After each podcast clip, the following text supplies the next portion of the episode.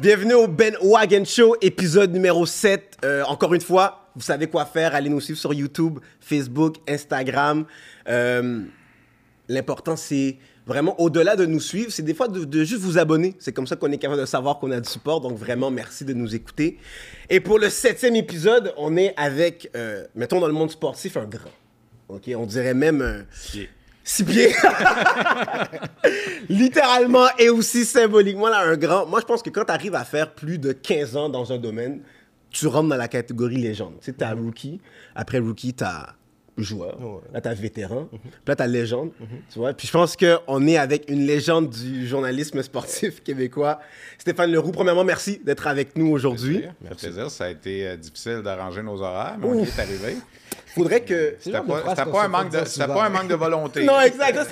Mais c'est les phrases qu'on a souvent parce que, tu sais, quand on veut avoir du monde dans le monde des médias, c'est, c'est des horaires que je qualifie présidentiels. OK? C'est des horaires très chargés. Fait que si je vous montrais les textos avec Stéphane, là, on, on a dû trouver, ça a été Ah, difficile, ça, mais. remonte, ça remonte au mois de novembre, je pense. exact, ça remonte à loin. Mais on a réussi. Puis, Stéphane, je pense que ces derniers jours, tu sais, Ouais. en date d'aujourd'hui, on est le 7 mars. Fait que ces derniers jours, je pense que tu as eu peu de sommeil, beaucoup de jobs.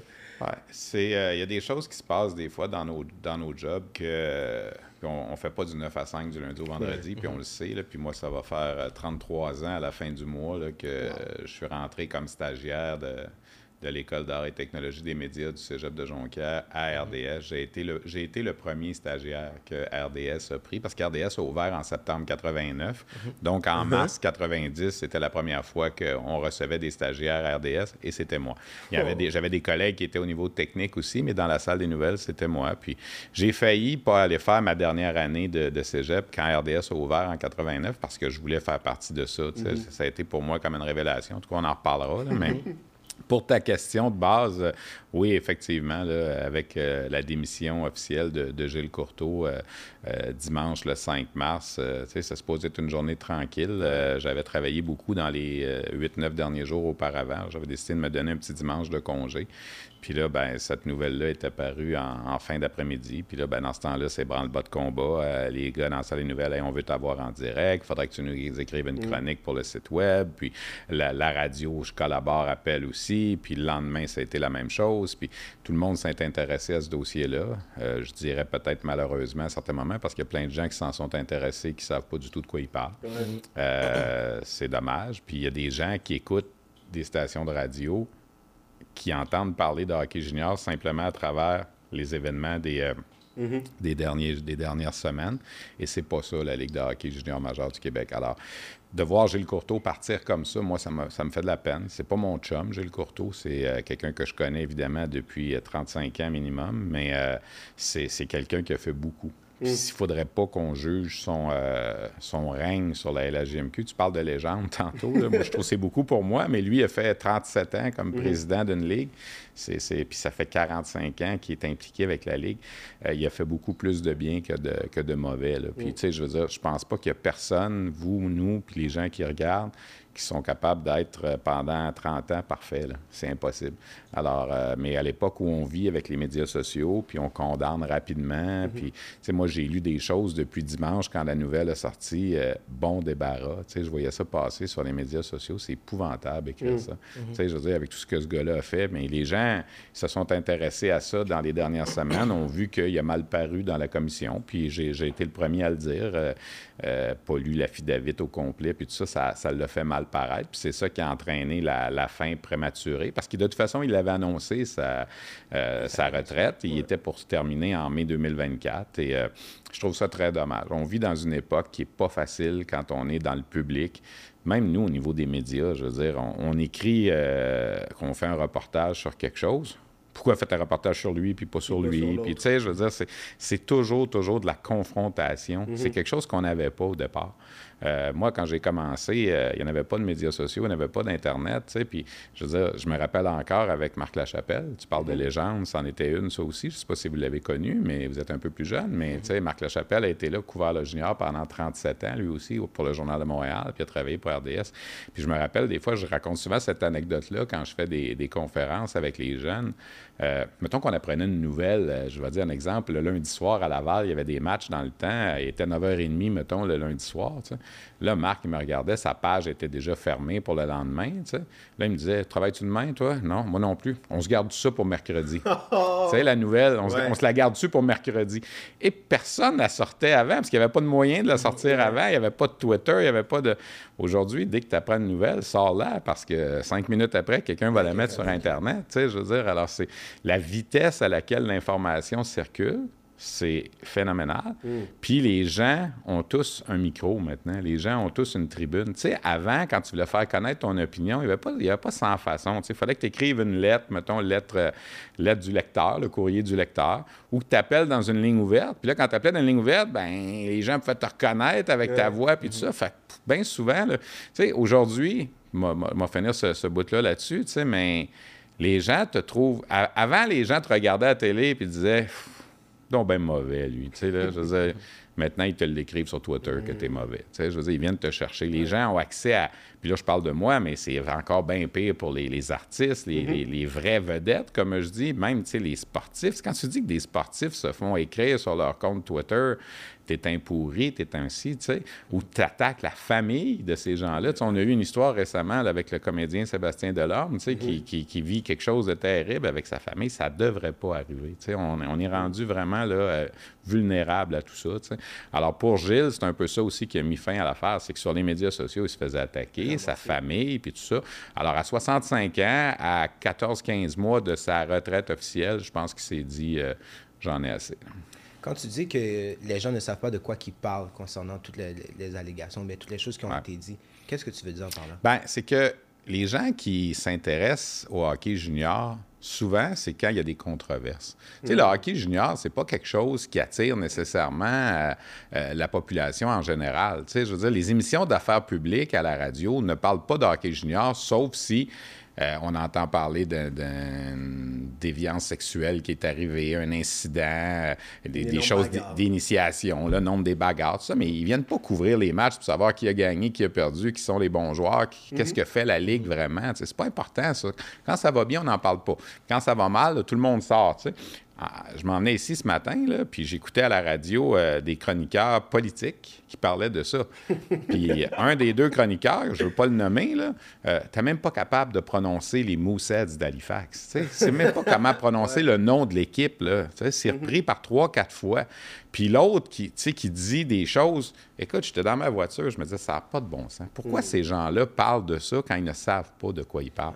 Tu sais, j'ai- passé, puis lui, je vais le nommer, Luc Ferrandez au 98.5. Je, je suis collaborateur à Cogeco, mais je passe pas dans son émission à lui. Moi, je passe dans les émissions de sport, puis tout ça. Puis là, on m'a appelé euh, hier, lundi, le, le 6 mars, pour parler du dossier de Gilles Courteau. Puis quand je me suis mis à y parler, j'ai senti qu'il était comme ébahi de ce que je lui apprenais.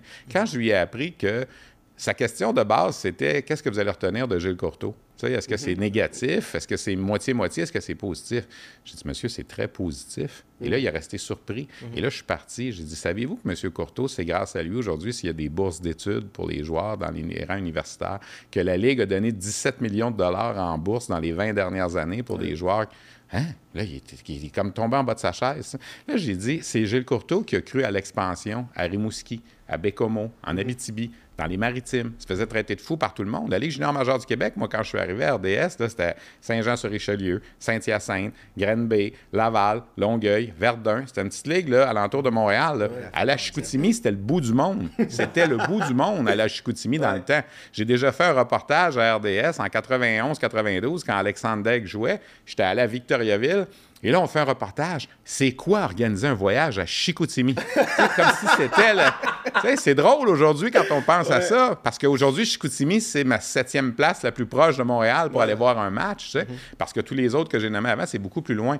Alors, lui, il a cru à ça. Il avait cette vision-là d'amener la Ligue, de la décentraliser et de l'emmener dans les maritimes.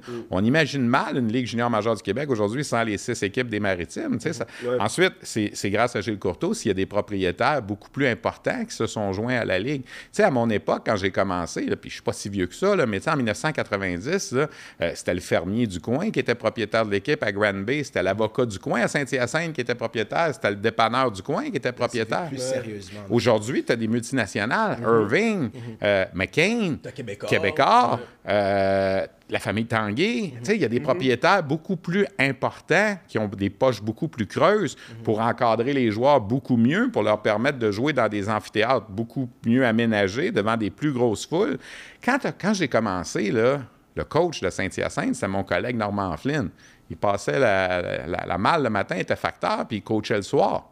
Une équipe de la LHGMQ. Une équipe de Ah, la ouais. LHGMQ. Puis ses adjoints étaient à temps très partiel. Bien souvent, ils n'allaient pas sur la route parce que ces gens-là avaient d'autres travails puis ils ne pouvaient pas. Il y avait une secrétaire dans le bureau, c'était tout. Ouais. Aujourd'hui, il y a 10, 12 employés à temps plein dans certaines équipes. Les budgets d'opération ont passé de 300-400 000 par année à 2 millions, 2 millions et demi. Alors, c'est c'est Courteau qui a amené tout ça. C'est lui aussi qui était là pour euh, les, les campagnes contre les drogues, puis tout ça. Puis les fameuses initiations dont on parle, là, depuis 2003 que c'est interdit dans la Ligue junior majeure du Québec. Alors, le cas qu'on a ramené de Moncton, c'était avant ça. C'était en 1995. Est-ce que c'est épouvantable? Ben oui, c'est épouvantable. On ne peut pas tolérer des choses comme ça. Mais en même temps, il y avait comme une loi du silence qui faisait que... Tu sais, pourquoi aujourd'hui le joueur Stephen Quirk a signé un affidavit, il est rendu à 40 ans, puis il a décidé de raconter ça, puis qu'il ne l'a pas fait dans le temps? Parce que c'était une, c'était, une chasse gardée. C'était des choses qu'on faisait pas. C'était un côté macho. Tu vas être un vrai, femme ta gueule, puis tu vas jouer dans l'équipe, puis tout ça. Puis je nie pas que ça allait exister, là.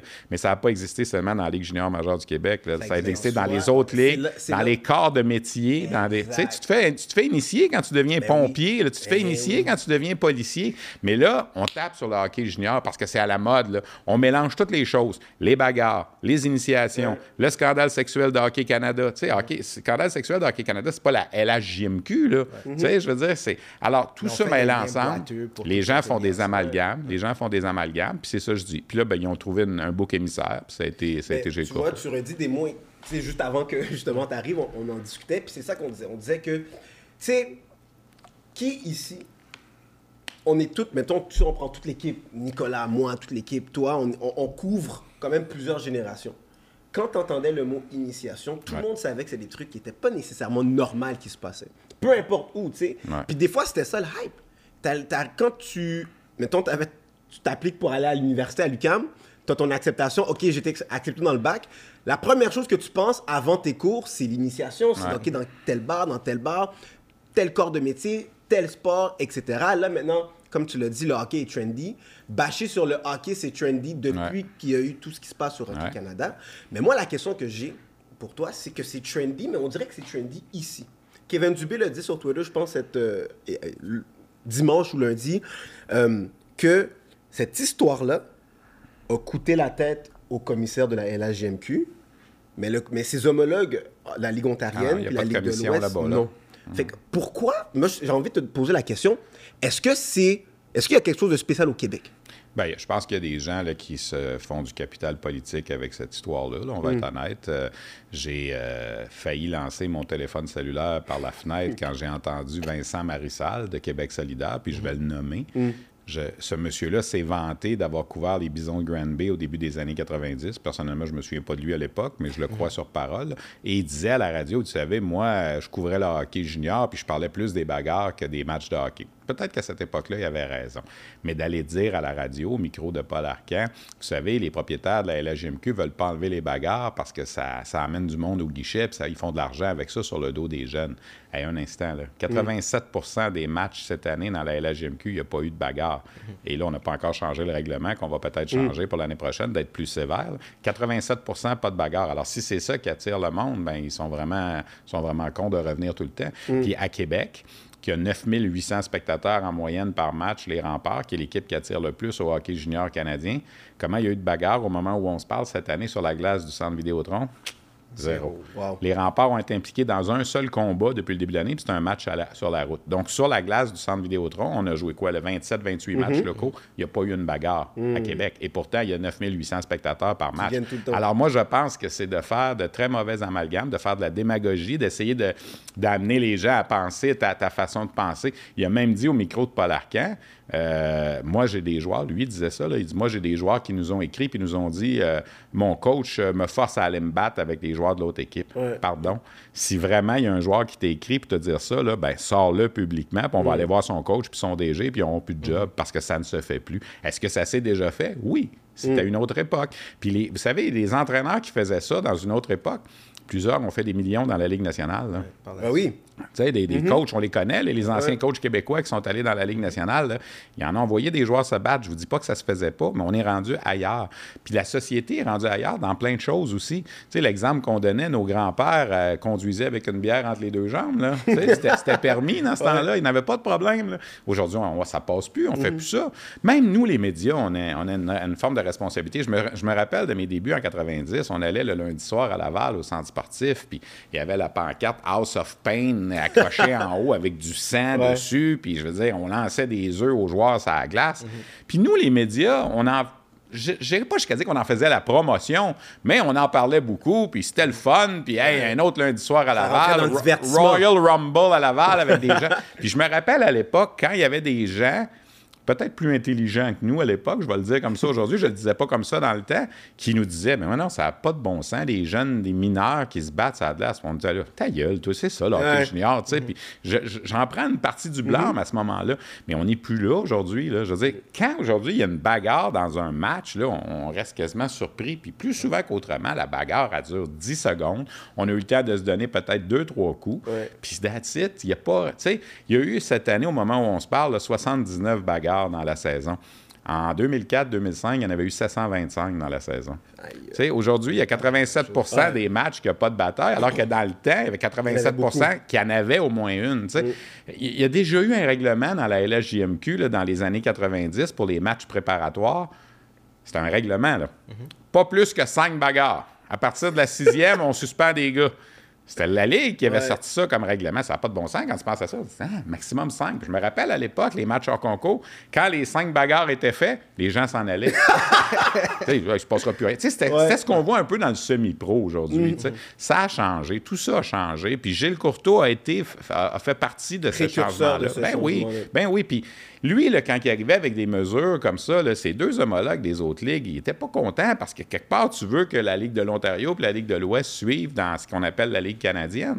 Mais c'est pas, euh, c'est pas nécessairement facile de faire changer les choses. Puis on faisait rire de nous à TSN. Je me rappelle quand on a commencé à vouloir, quand est arrivé l'incident de Jo- Jonathan Roy en 2008, qui était un peu un point tournant là, dans cette histoire-là au Québec. Sais, quand on va écrire l'histoire du hockey au Québec, là, le 22 mars 2008, ça va faire la 15 violence ans. là, ce ben, là. ça- après ce match-là, il y a eu une prise de conscience, il y a eu un débat de société tout l'été cette année-là pour changer les règlements. Puis oui, la Ligue avait amené une nouvelle réglementation pour les instigateurs, puis tout ça.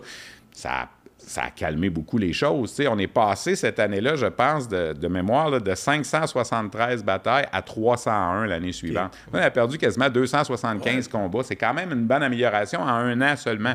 Puis depuis ce temps, ça descend, ça descend. Puis les 87. jeunes qui arrivent aujourd'hui ont grandi en voyant pas des batailles. Les jeunes de 2008, de 2006 avaient grandi, eux, en voyant des bagarres. Tu sais, Alors, le phénomène est en train de s'estomper. Là, si on ajoute une nouvelle réglementation l'an prochain qui va dire que tu es suspendu pour un match ou que tu es expulsé, ça va sûrement faire descendre encore, mais il va en avoir quand même. Tu sais, la page titre du Journal de Montréal ce matin, ça donne drôle. C'est fini les bagarres, enfin. Mais je m'excuse, il va en avoir pareil des Mais- bagarres. Ça tu vois, par moi, là, on en discutait. Puis je pense que, à mon avis, là, les bagarres dans la Ligue nationale, mais dans le hockey, n'arrêteront jamais. Seulement, puis même là, mais seulement et seulement si, dans la Ligue nationale, on les arrête. L'exemple vient d'en haut dans tout. Exact. Mais il y en a beaucoup moins dans la Ligue nationale aussi. Tu sais, l'époque de Slapshot puis des Broad Street Ouais. Bullies, tu sais, autant j'adore le film Slapshot parce que c'est un classique, autant ça n'a plus de bon sens. Tu sais, tu regardes ça. Mais Tu sais, même là, le commentateur dire du sang, du sang, ça, c'est du hockey. tu sais, je veux dire, ça- Est-ce que c'est une nécessité? J'ai l'impression que on regarde le, le- le hockey en ce moment, on regarde la Ligue nationale, puis quand il y a une bagarre, on va dire que c'est bon pour le sport parce qu'il a défendu ses joueurs.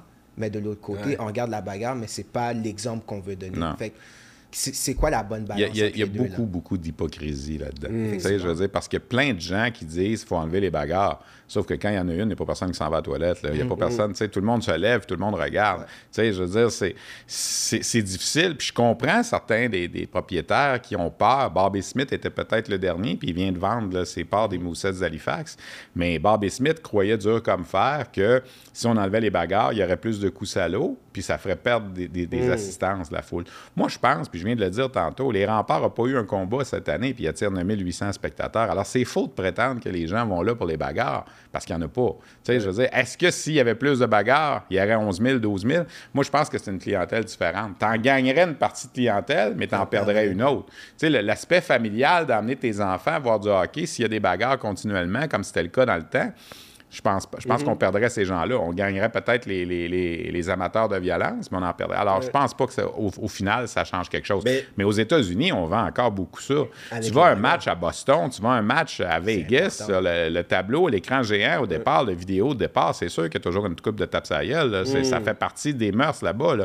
Boston, Philadelphie, des, endroits comme Ils ça. ont été connus, ils ont, été- Ouais. ils ont germé dans Ouais. ça longtemps. Mais là, il y en a de moins en moins. Donc, les jeunes, sais, je veux dire, il a essayé d'imaginer, dans 30 ans, là, quand les, les- les gens qui vont faire des podcasts comme vous faites, ou peu importe, les gens des médias vont sortir des images de 1975 avec les Flyers de Philadelphie, puis ils vont dire, ça pas de bon sens. Qu'est-ce que c'est ça, cette affaire-là? Ouais. Comme nous, on- comme moi, là, je commence à dire, Laval en 93, là, ça n'avait pas de bon sens. là. Mais c'est un peu comme ça pour House nous. of Pain, là, je veux dire, on faisait les manchettes à Sport 30, ding, ding, ding, je vois encore la bannière qui se promène, là, je veux dire, tu sais, c'est... Tu sais, déjà- Don Cherry, Don Cherry, Hey, c'est c'était il a fait sa carrière Ben oui, il a fait sa carrière là-dessus. Comme Nicolas le disait, tu sais, je pense même pour maintenant, là, on s'intéresse beaucoup plus. Maintenant, quand tu regardes les highlights d'un match de hockey, Connor McDavid. tu veux voir les highlights oui. de Conor McDavid. Ben oui. Avant, tu pouvais. Tu veux voir tu le veux voir les Michigan Gold de Zegras, tu veux Exactement. voir, tu sais, Tandis qu'avant, c'était peut-être différent. Fait je pense que ça commence à, à- à s'améliorer. On a, on mais- a avancé. Mais en même temps, je dis ça. Mais tu sais quoi? Après, qu'est-ce qui fait qu'on apprécie Jacky? Est-ce qu'on apprécie Jacky parce qu'il est capable de te faire des passes et des buts? Ou quand il fait plus les manchettes, c'est quand il vient de taper, il vient de casser la gueule d'un Ouais, autre joueur? Est-ce que, me- Jacky, est-ce que Jacky va être encore avec le Canadien quand le Canadien va être bon, là, dans Hmm. trois ans? Tu sais, mettons dans trois ans, là, quand le Canadien va être à maturité pour essayer de participer aux séries et de gagner, va-t-il faire partie des six défenseurs réguliers du Canadien? Tu sais, en ce moment, il joue, il est là, puis il est aimé, puis il amène quelque chose qu'on n'a pas, là, tu sais, le côté robustesse, puis les mises en échec. Puis moi, j'ai rien contre ça, là, les mises en échec, tout ça. Mais est-ce que le côté bagarre, tu sais, il va falloir qu'il sache jouer au hockey, il va falloir qu'il fasse plus que juste se battre. Ouais. Parce que des joueurs, tu sais, à l'époque, à Laval, puis dans d'autres endroits, on avait trois, quatre joueurs dans l'équipe Qui étaient savaient à peine patiner. Tu sais, je veux dire, qui étaient là vraiment pour les bagarres seulement, Ouais. pointe à la ligne. Puis pour revenir, je, je trouve ça important aussi qu'on revienne à la fin. Tu as parlé d'initiation au début. Tu sais, le, le mot initiation est souvent associé, comme tu as dit, à, à, à quelque chose de, de malsain. de- mais il peut avoir des initiations, le fun aussi. sais. Puis c'est sûr que chacun le vit pas de la même façon. tu sais. Au hockey junior, c'était beaucoup des choses, de, de- on va enfermer des gars dans, dans- dans les toilettes de l'autobus. Il y a un entraîneur là, qui a fait carrière dans la Ligue nationale, qu'un soir X, c'était arrangé avec ses vétérans là, pour initier la recrue. Là. Ils ont fait à croire qu'il débarquait dans le parc des Laurentides puis qu'il le laissait là tout seul puis que l'autobus s'en allait. Sais, je veux dire, il y avait eu le malheur, il y a un vétéran qui s'était arrangé pour le faire rire un peu, le, le jeune. Puis là, le coach s'est levé, puis t'es arrivé en face du jeune, puis on vient de perdre, puis toi, tu trouves ça drôle, j'en veux pas de ça dans mon équipe, puis bang, on le débarque de l'autobus. Mais c'était arrangé avec tout le Ouais, monde, ouais. Tu sais, fait que là, il met ton manteau, puis tu sors. Sors. Là, on débarqué dans le parc en pleine nuit, en venant de Chicoutimi, puis l'autobus est parti, il a monté la côte. Puis là, le kid, pendant à peu près 3-4 minutes, il a pensé vraiment là, On me que- laissait là. puis finalement, l'autobus est arrêté, puis ils l'ont rembarqué, puis tout le monde est parti à rire, tu sais. Est-ce que ce jeune-là a trouvé ça drôle, puis aujourd'hui, il raconte, puis c'est une anecdote, ou ça l'a traumatisé pour sa vie? On le sait pas. Tu sais, il y a des joueurs qui se font enfermer dans les toilettes, ça les a rendus claustrophobes pour le reste de leur jour. On ne sait pas qu'est-ce que ça va faire. Moi, à Jonquière, on avait eu une initiation pour le cours d'ATM. Je ne sais pas si ça se fait encore. Je pense que oui, parce qu'il y a peut-être 5-6 ans, on m'avait approché pour faire un, un vidéo. Tu as une journée carrière qu'on appelle. Les autres, ils n'appelaient pas ça l'initiation, ils appelaient ça la journée carrière. Où la première journée, tu rentres dans les studios, tu es, nouveau, tu sais. On te donne un texte à lire, puis on dit OK, c'est une publicité, tu as 22 secondes pour le lire. Et le texte en dure 40. Tu as beau essayer de le lire en 22 secondes, c'est impossible. Là, le gars pesait sur Python Ouais, toi, tu t'es pas inscrit dans un bon département, tu feras jamais carrière là-dedans. Sais, ça te shake un peu, tu sais, toi, c'est ton rêve, tu veux être communicateur. Puis, puis là, ouais, on le recommence, là, mais t'es mieux de réussir à le faire. Puis tu réussis pas à le faire. Puis là, tu sors de là, puis tu te mets en doute un peu Ouais. pour te rendre compte à la fin de la journée que tout ça, c'était stagé, puis t'en ris. Puis moi, aujourd'hui, j'en ai un bon souvenir, je trouve ça drôle. Mais il y a une fille que je me rappelle qui était là, qui s'est mise à pleurer, là. Puis tu sais, que ça l'a affecté. Alors, C'est une manière de forger le caractère. c'est ça, mais c'est une question d'intégration. Tu sais, dans des corps de métier, souvent, euh, il va y avoir des, des- des sorties dans des bars, il va y avoir... Tu sais, même les fameux enterrements de vie de garçon. là. moi, je me rappelle... Moi, je me rappelle, quand j'avais euh, 18 ans, je travaillais dans un dépanneur, OK, à Saint-Hubert, comme étudiant. Puis là, il y avait un gars qui était attaché dans la boîte du camion parce qu'il se mariait samedi prochain, puis ses chums l'avaient attaché là. Ouais. Puis là, là, le gars, il rentrait dans le dépanneur, puis il me demandait à moi, là, là, je vais acheter tout ce qui est le plus salissant possible. là, fait que du chocolat à sundae, de la farine, des œufs, n'importe quoi, puis il sac. Puis si je me rappelle, la, la joke, c'était Tu l'aimes-tu encore, ta blonde? Le gars disait oui, il sacrait de la farine sur la tête. je veux dire, mais tu sais, c'était un rythme. Est-ce que c'est cave? Quand on regarde Ouais. ça aujourd'hui, on dit Ben oui, c'est cave, tu sais, mais pourquoi on faisait ça? Je sais pas, j'ai pas Ouais. d'explication. Pourquoi nos grands-pères conduisaient avec une bière entre les jambes, tu sais, je veux dire. c'est- Exact. mais la- l'affaire qu'il faut noter, c'est l'évolution. Tu sais, je pense que tous, tout le monde évolue, puis dans 30 ans, ça va avoir évolué encore, puis Mais on s'en va dans la bonne direction.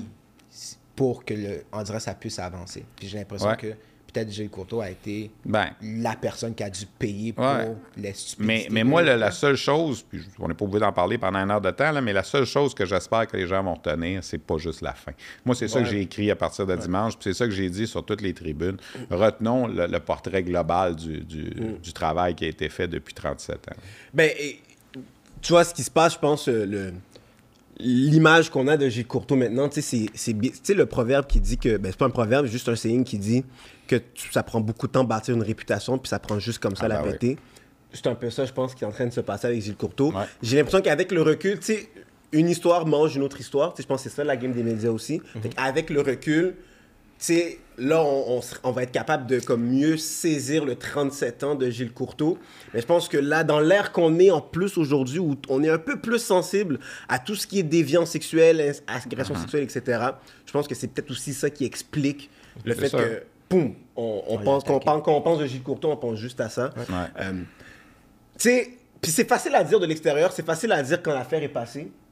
Est-ce que Gilles Courteau aurait pu mieux paraître en commission parlementaire? C'est sûr. Ben oui. 100%. Ben Moi, oui. je pense que, euh, j'ai juste le mot en français, en anglais, là, accountability, quand Ouais. tu prends, quand t'es, quand t'es imputable, Imputable, puis que tu ne, tu tu ne dévis pas de, de, de la responsabilité que t'as, c'est difficile de... C'est que d'aller dire que, premièrement, il n'y avait aucun joueur de la LHGMQ qui était dans l'affidavit Ouais. de la poursuite de Daniel Carcillo, c'est faux, il y en avait un.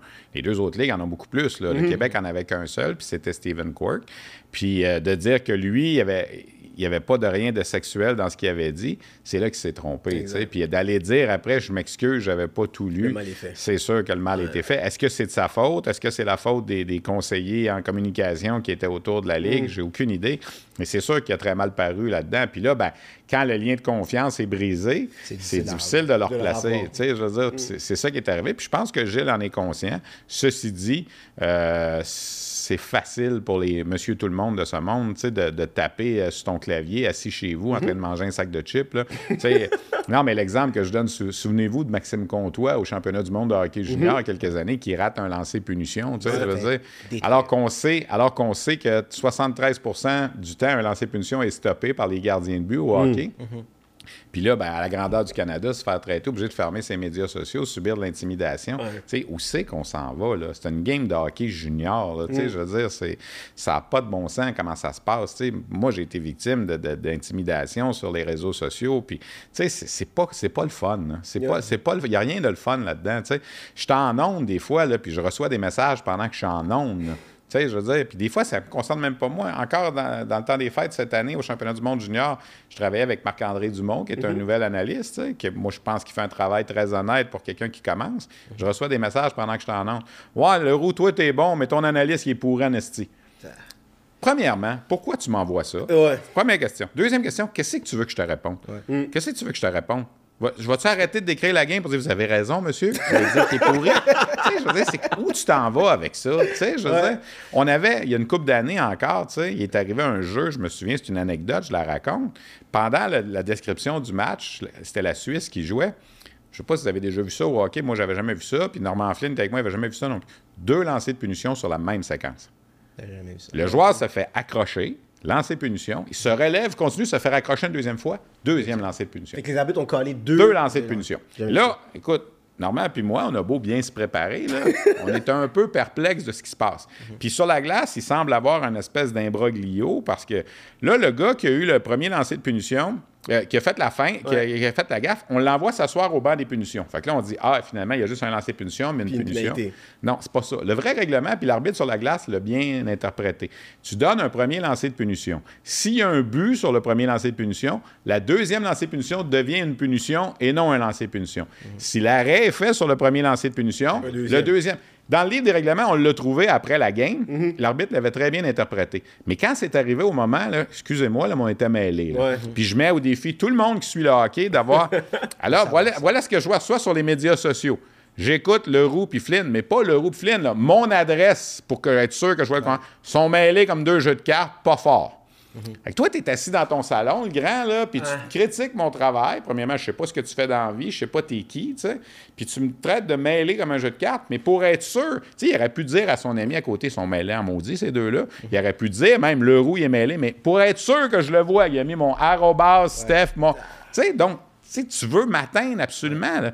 Pourquoi tu, fais ça? vois, Pourquoi tu fais ça? On- on- je sais pas c'est quoi le terme en français, mais ils recherchent le clout, ils recherchent euh, la reconnaissance. Ouais, c'est ça. À se faire connaître ça. Il y a à un- travers. Il y, a un, il y a un soir, RDS nous demande, en, en bon employé corporatif que nous sommes, parce qu'on a des comptes Twitter, moi j'ai quoi, 70 000 followers, il y avait un changement dans la grille horaire. Ça remonte à quelques années quand Eugénie Bouchard allait bien au tennis. Là. Puis là, RDS nous envoie à l'interne, à, à nous, les, les journalistes, Hey, messieurs, si ça vous tente, pas obligé, là, on va présenter Eugénie Bouchard à 9h30 à RDS 2 ce soir. C'était pas supposé. C'était un ajout à la grille horaire. sais. Alors, si vous voulez le dire sur vos médias sociaux, ça amène évidemment de la cote d'écoute. Fait que moi, en bon employé corporatif, genre Eugénie Bouchard, 21h30, RDS 2. tu sais. Il y en a un qui me répond.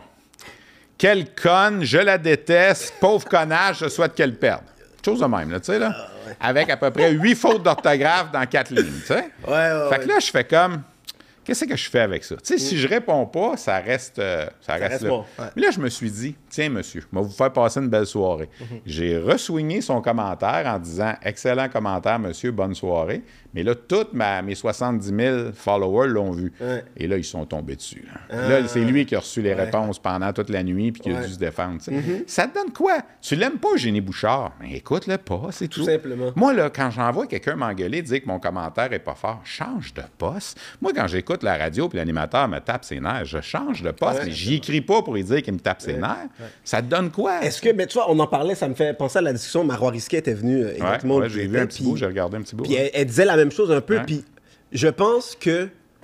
Puis dis-moi si j'ai tort, mais moi, j'ai j'ai foi, j'ai foi aux gens. On, on dirait que je crois au- à l'être humain. Genre. Puis je pense que 80% des êtres humains, ils répondent pas. Tu sais, mettons, ils pensent. Ah, il, il dit n'importe quoi, Stéphane Leroux. Ouais. Mais ils l'écrivent pas. T'as un 15%, t'as un 15-20% qui vont l'écrire, puis c'est avec eux qu'on. Ben oui. Mais puis je disais, si par contre le 80% disait des fois que hey, c'est bon ce que tu as dit, Ouais. Steph. Hey, c'était Mais il y en a qui le font des fois. Là. On- ben oui. Parce que je me demande si ça balance, tu sais, parce qu'à un moment donné, sinon c'est good. On- moi, je, vais être honnête, là, puis c'est pas pour me, me vanter, je reçois plus de bons commentaires que de mauvais. Mm. Et c'est sûr que je remercie toujours les gens, puis tout ça, tu sais. Mais c'est parce que les mauvais sont écrits de façon, des fois, beaucoup plus virulente, beaucoup plus poignard. Avec Il y a des de gens...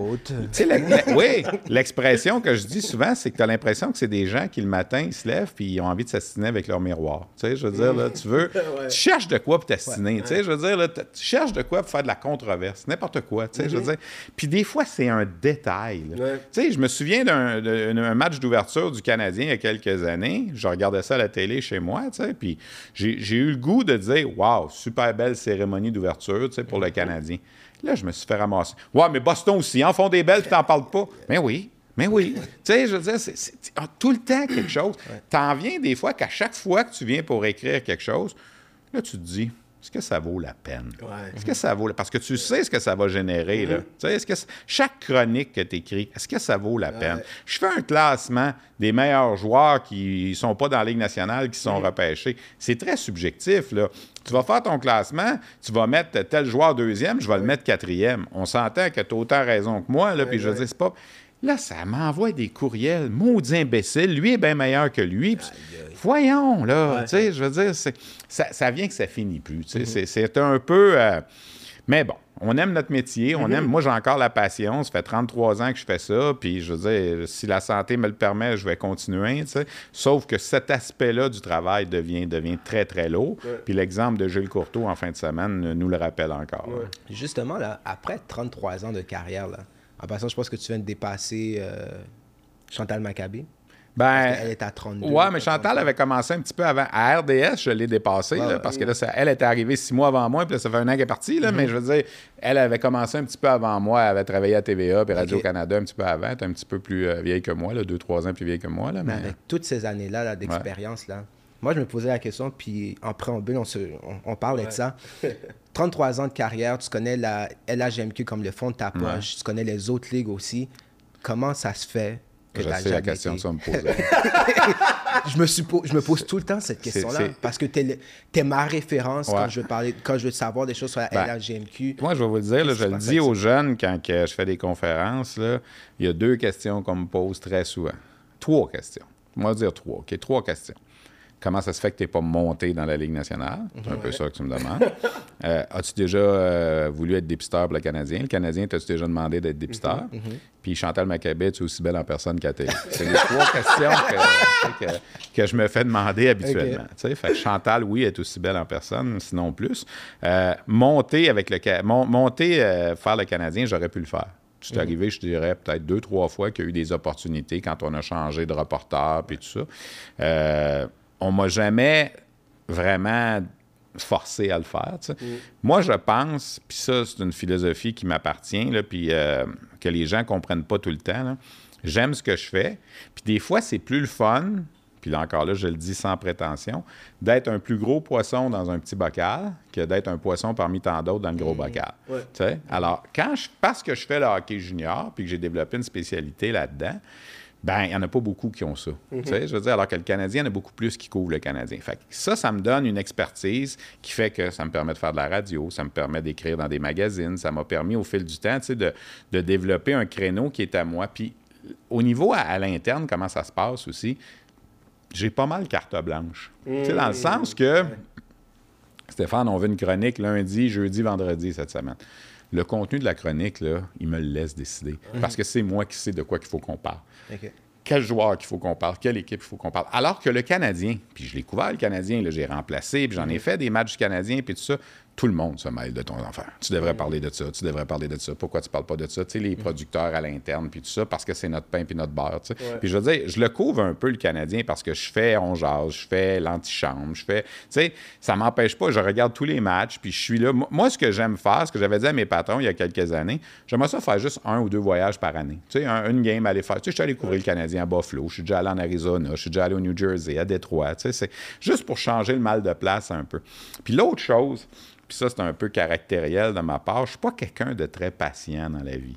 Moi, là, il faut que ça marche. là. Tu sais, Ouais. tata, tata, tata. Ceux qui me côtoient, tu sais, il y a des caméramans au début qui avaient peur de travailler avec moi parce qu'ils avaient entendu parler de moi, si tu fonctionnes dans la vie, tu n'auras jamais de problème avec moi. là, parce que moi, je fonctionne. Tu sais, je vais être cling, cling, cling. tu sais. Alors, quand tu arrives à- au Canadien, là, voici comment ça se passe. Là, je vais dire Dominique, parce que dans le temps, c'était Dominique Serra. Dominique, euh, on peut-tu parler à tel joueur aujourd'hui? Oh, je sais pas, je vais aller voir. Il a parlé aux médias hier, peut-être ça ne tentera pas. Puis moi, ça, je suis pas capable. Je suis pas capable. Tu sais, personne. Moi, quand j'arrive à une game de hockey junior, puis je dis au coach junior, lui, lui, lui, je vais y voir. Ça s'en vient. Ils ont hâte de passer RDS. Ils veulent que Stéphane Leroux parle d'eux autres pour se faire connaître. Quand ils sont rendus dans la Ligue nationale, c'est pas la même dynamique. Ils n'ont pas besoin de toi autant. Ils à la rigueur, ils s'en foutent un peu, tu sais, je veux dire. Alors, ça, c'est beaucoup aussi au niveau. Puis il y a tout l'aspect des voyages aussi. Tu sais, je veux dire, moi, là, quand je m'en vais à un match à Shawinigan, à Sherbrooke, je sais que c'est moins prestigieux pour le commun des mortels, mais je pars à l'heure que je veux, j'arrive à l'heure que je veux. J'ai pas de douane à passer, j'ai pas de détecteur de métal à passer, j'ai pas tout ce cet aria-là à faire, tu sais. Alors, puis à la fin aussi, on va pas le négliger, je ne gagnerais pas plus cher à faire la Ligue nationale qu'à faire le hockey junior. Tu sais, je veux dire, en termes de, de- d'ancienneté, puis de, de crédibilité, puis tout ça. Alors, pour toutes ces raisons, c'est un peu pour ça que je suis encore là. Puis parce que j'aime ça aussi. J'aime ça, voir les jeunes se développer. J'aime ça, tu sais. euh, c'est le fun de voir les, les marchés aussi que tu couvres. Tu sais, qu'une année, ils ont de la misère, puis trois ans après, ils sont champions. Tu sais, je veux dire, ils étaient en dernière place. Ben oui, tu sais, je veux dire. Puis, puis j'aime, j'aime les endroits où je vais. J'aime ça, aller voir un match à Shawinigan. Moi, tu sais, je ne vais pas à Vraiment? Shawinigan à toutes les. Vraiment, là, aller à Shawinigan, toi, t'es comme, Ouais, j'y ouais. vais, puis... ouais, ben, tu sais, c'est sûr que c'est sûr qu'il y a des endroits plus le fun. Tu sais, je veux dire, tu vas couvrir un match à Québec, c'est plus le fun. Ben, tu sais, la game sur la glace est la même, là. Que ce soit Shawinigan, Val d'Or. C'est sûr que l'après-match, je suis rendu à un âge où je sors plus bien. bien. Non, non, mais. Tu sais, il y a 15 ans, 20 ans, là, je m'en cache pas, là, je suis pas plus cave qu'un autre. tu sais. Aujourd'hui, bien souvent, après la game, je m'en vais à l'hôtel ou je m'en retourne chez nous. tu sais, mais, mais j'aime ça, aller faire un tour, de voir du monde que je connais. On, on m'a demandé l'autre jour euh, en statistique, moi, j'étais un gars de statistique, puis j'ai pas mal de notes sur ce que j'ai fait. Quel endroit tu es allé le plus souvent voir un match de hockey junior? C'est à Drummondville. Et là, les gens restaient surpris. Pourquoi Drummondville? Ben, c'est la seule équipe qui est là, proche de Montréal, qui est là depuis toujours, qui n'a jamais arrêté. Tu sais, Laval, j'y allais souvent, mais depuis 98, il n'y a plus d'équipe. L'Armada, je suis allé plus souvent, mais ça a commencé juste en 2011. tu sais. Alors, sur une base totale, tu sais, je suis allé, je pense, à 275 matchs à Drummondville en 30 ans, tu sais, quelque chose comme ça. Alors, moi, j'aime ça, faire ça. Je trouve ça le fun. Je trouve ça le fun d'arriver à chaque endroit, puis de... de- puis, tu sais, veux, veux pas, je jouis aussi d'une espèce de j'ai des accès que les autres n'ont pas. Tu sais. Je veux dire, moi, Marc Lachapelle travaillait comme ça, puis j'ai travaillé avec Marc pendant une quinzaine d'années. Tu sais, Marc avait cet accès-là aussi. Tu sais, il a beau, t'as beau être 20 minutes avant game, là, tu peux être assis avec le coach dans le bureau puis en train de jaser. tu sais. Ce que les autres journalistes, les jeunes commencent, n'ont pas cet accès-là. Je me souviens d'un match, je la raconte cette anecdote-là, une fois avec Benoît Groux à Gatineau, avec qui je m'entendais très bien. L'hymne national jouait, puis j'étais encore dans son bureau en train de jouer, en train de jaser.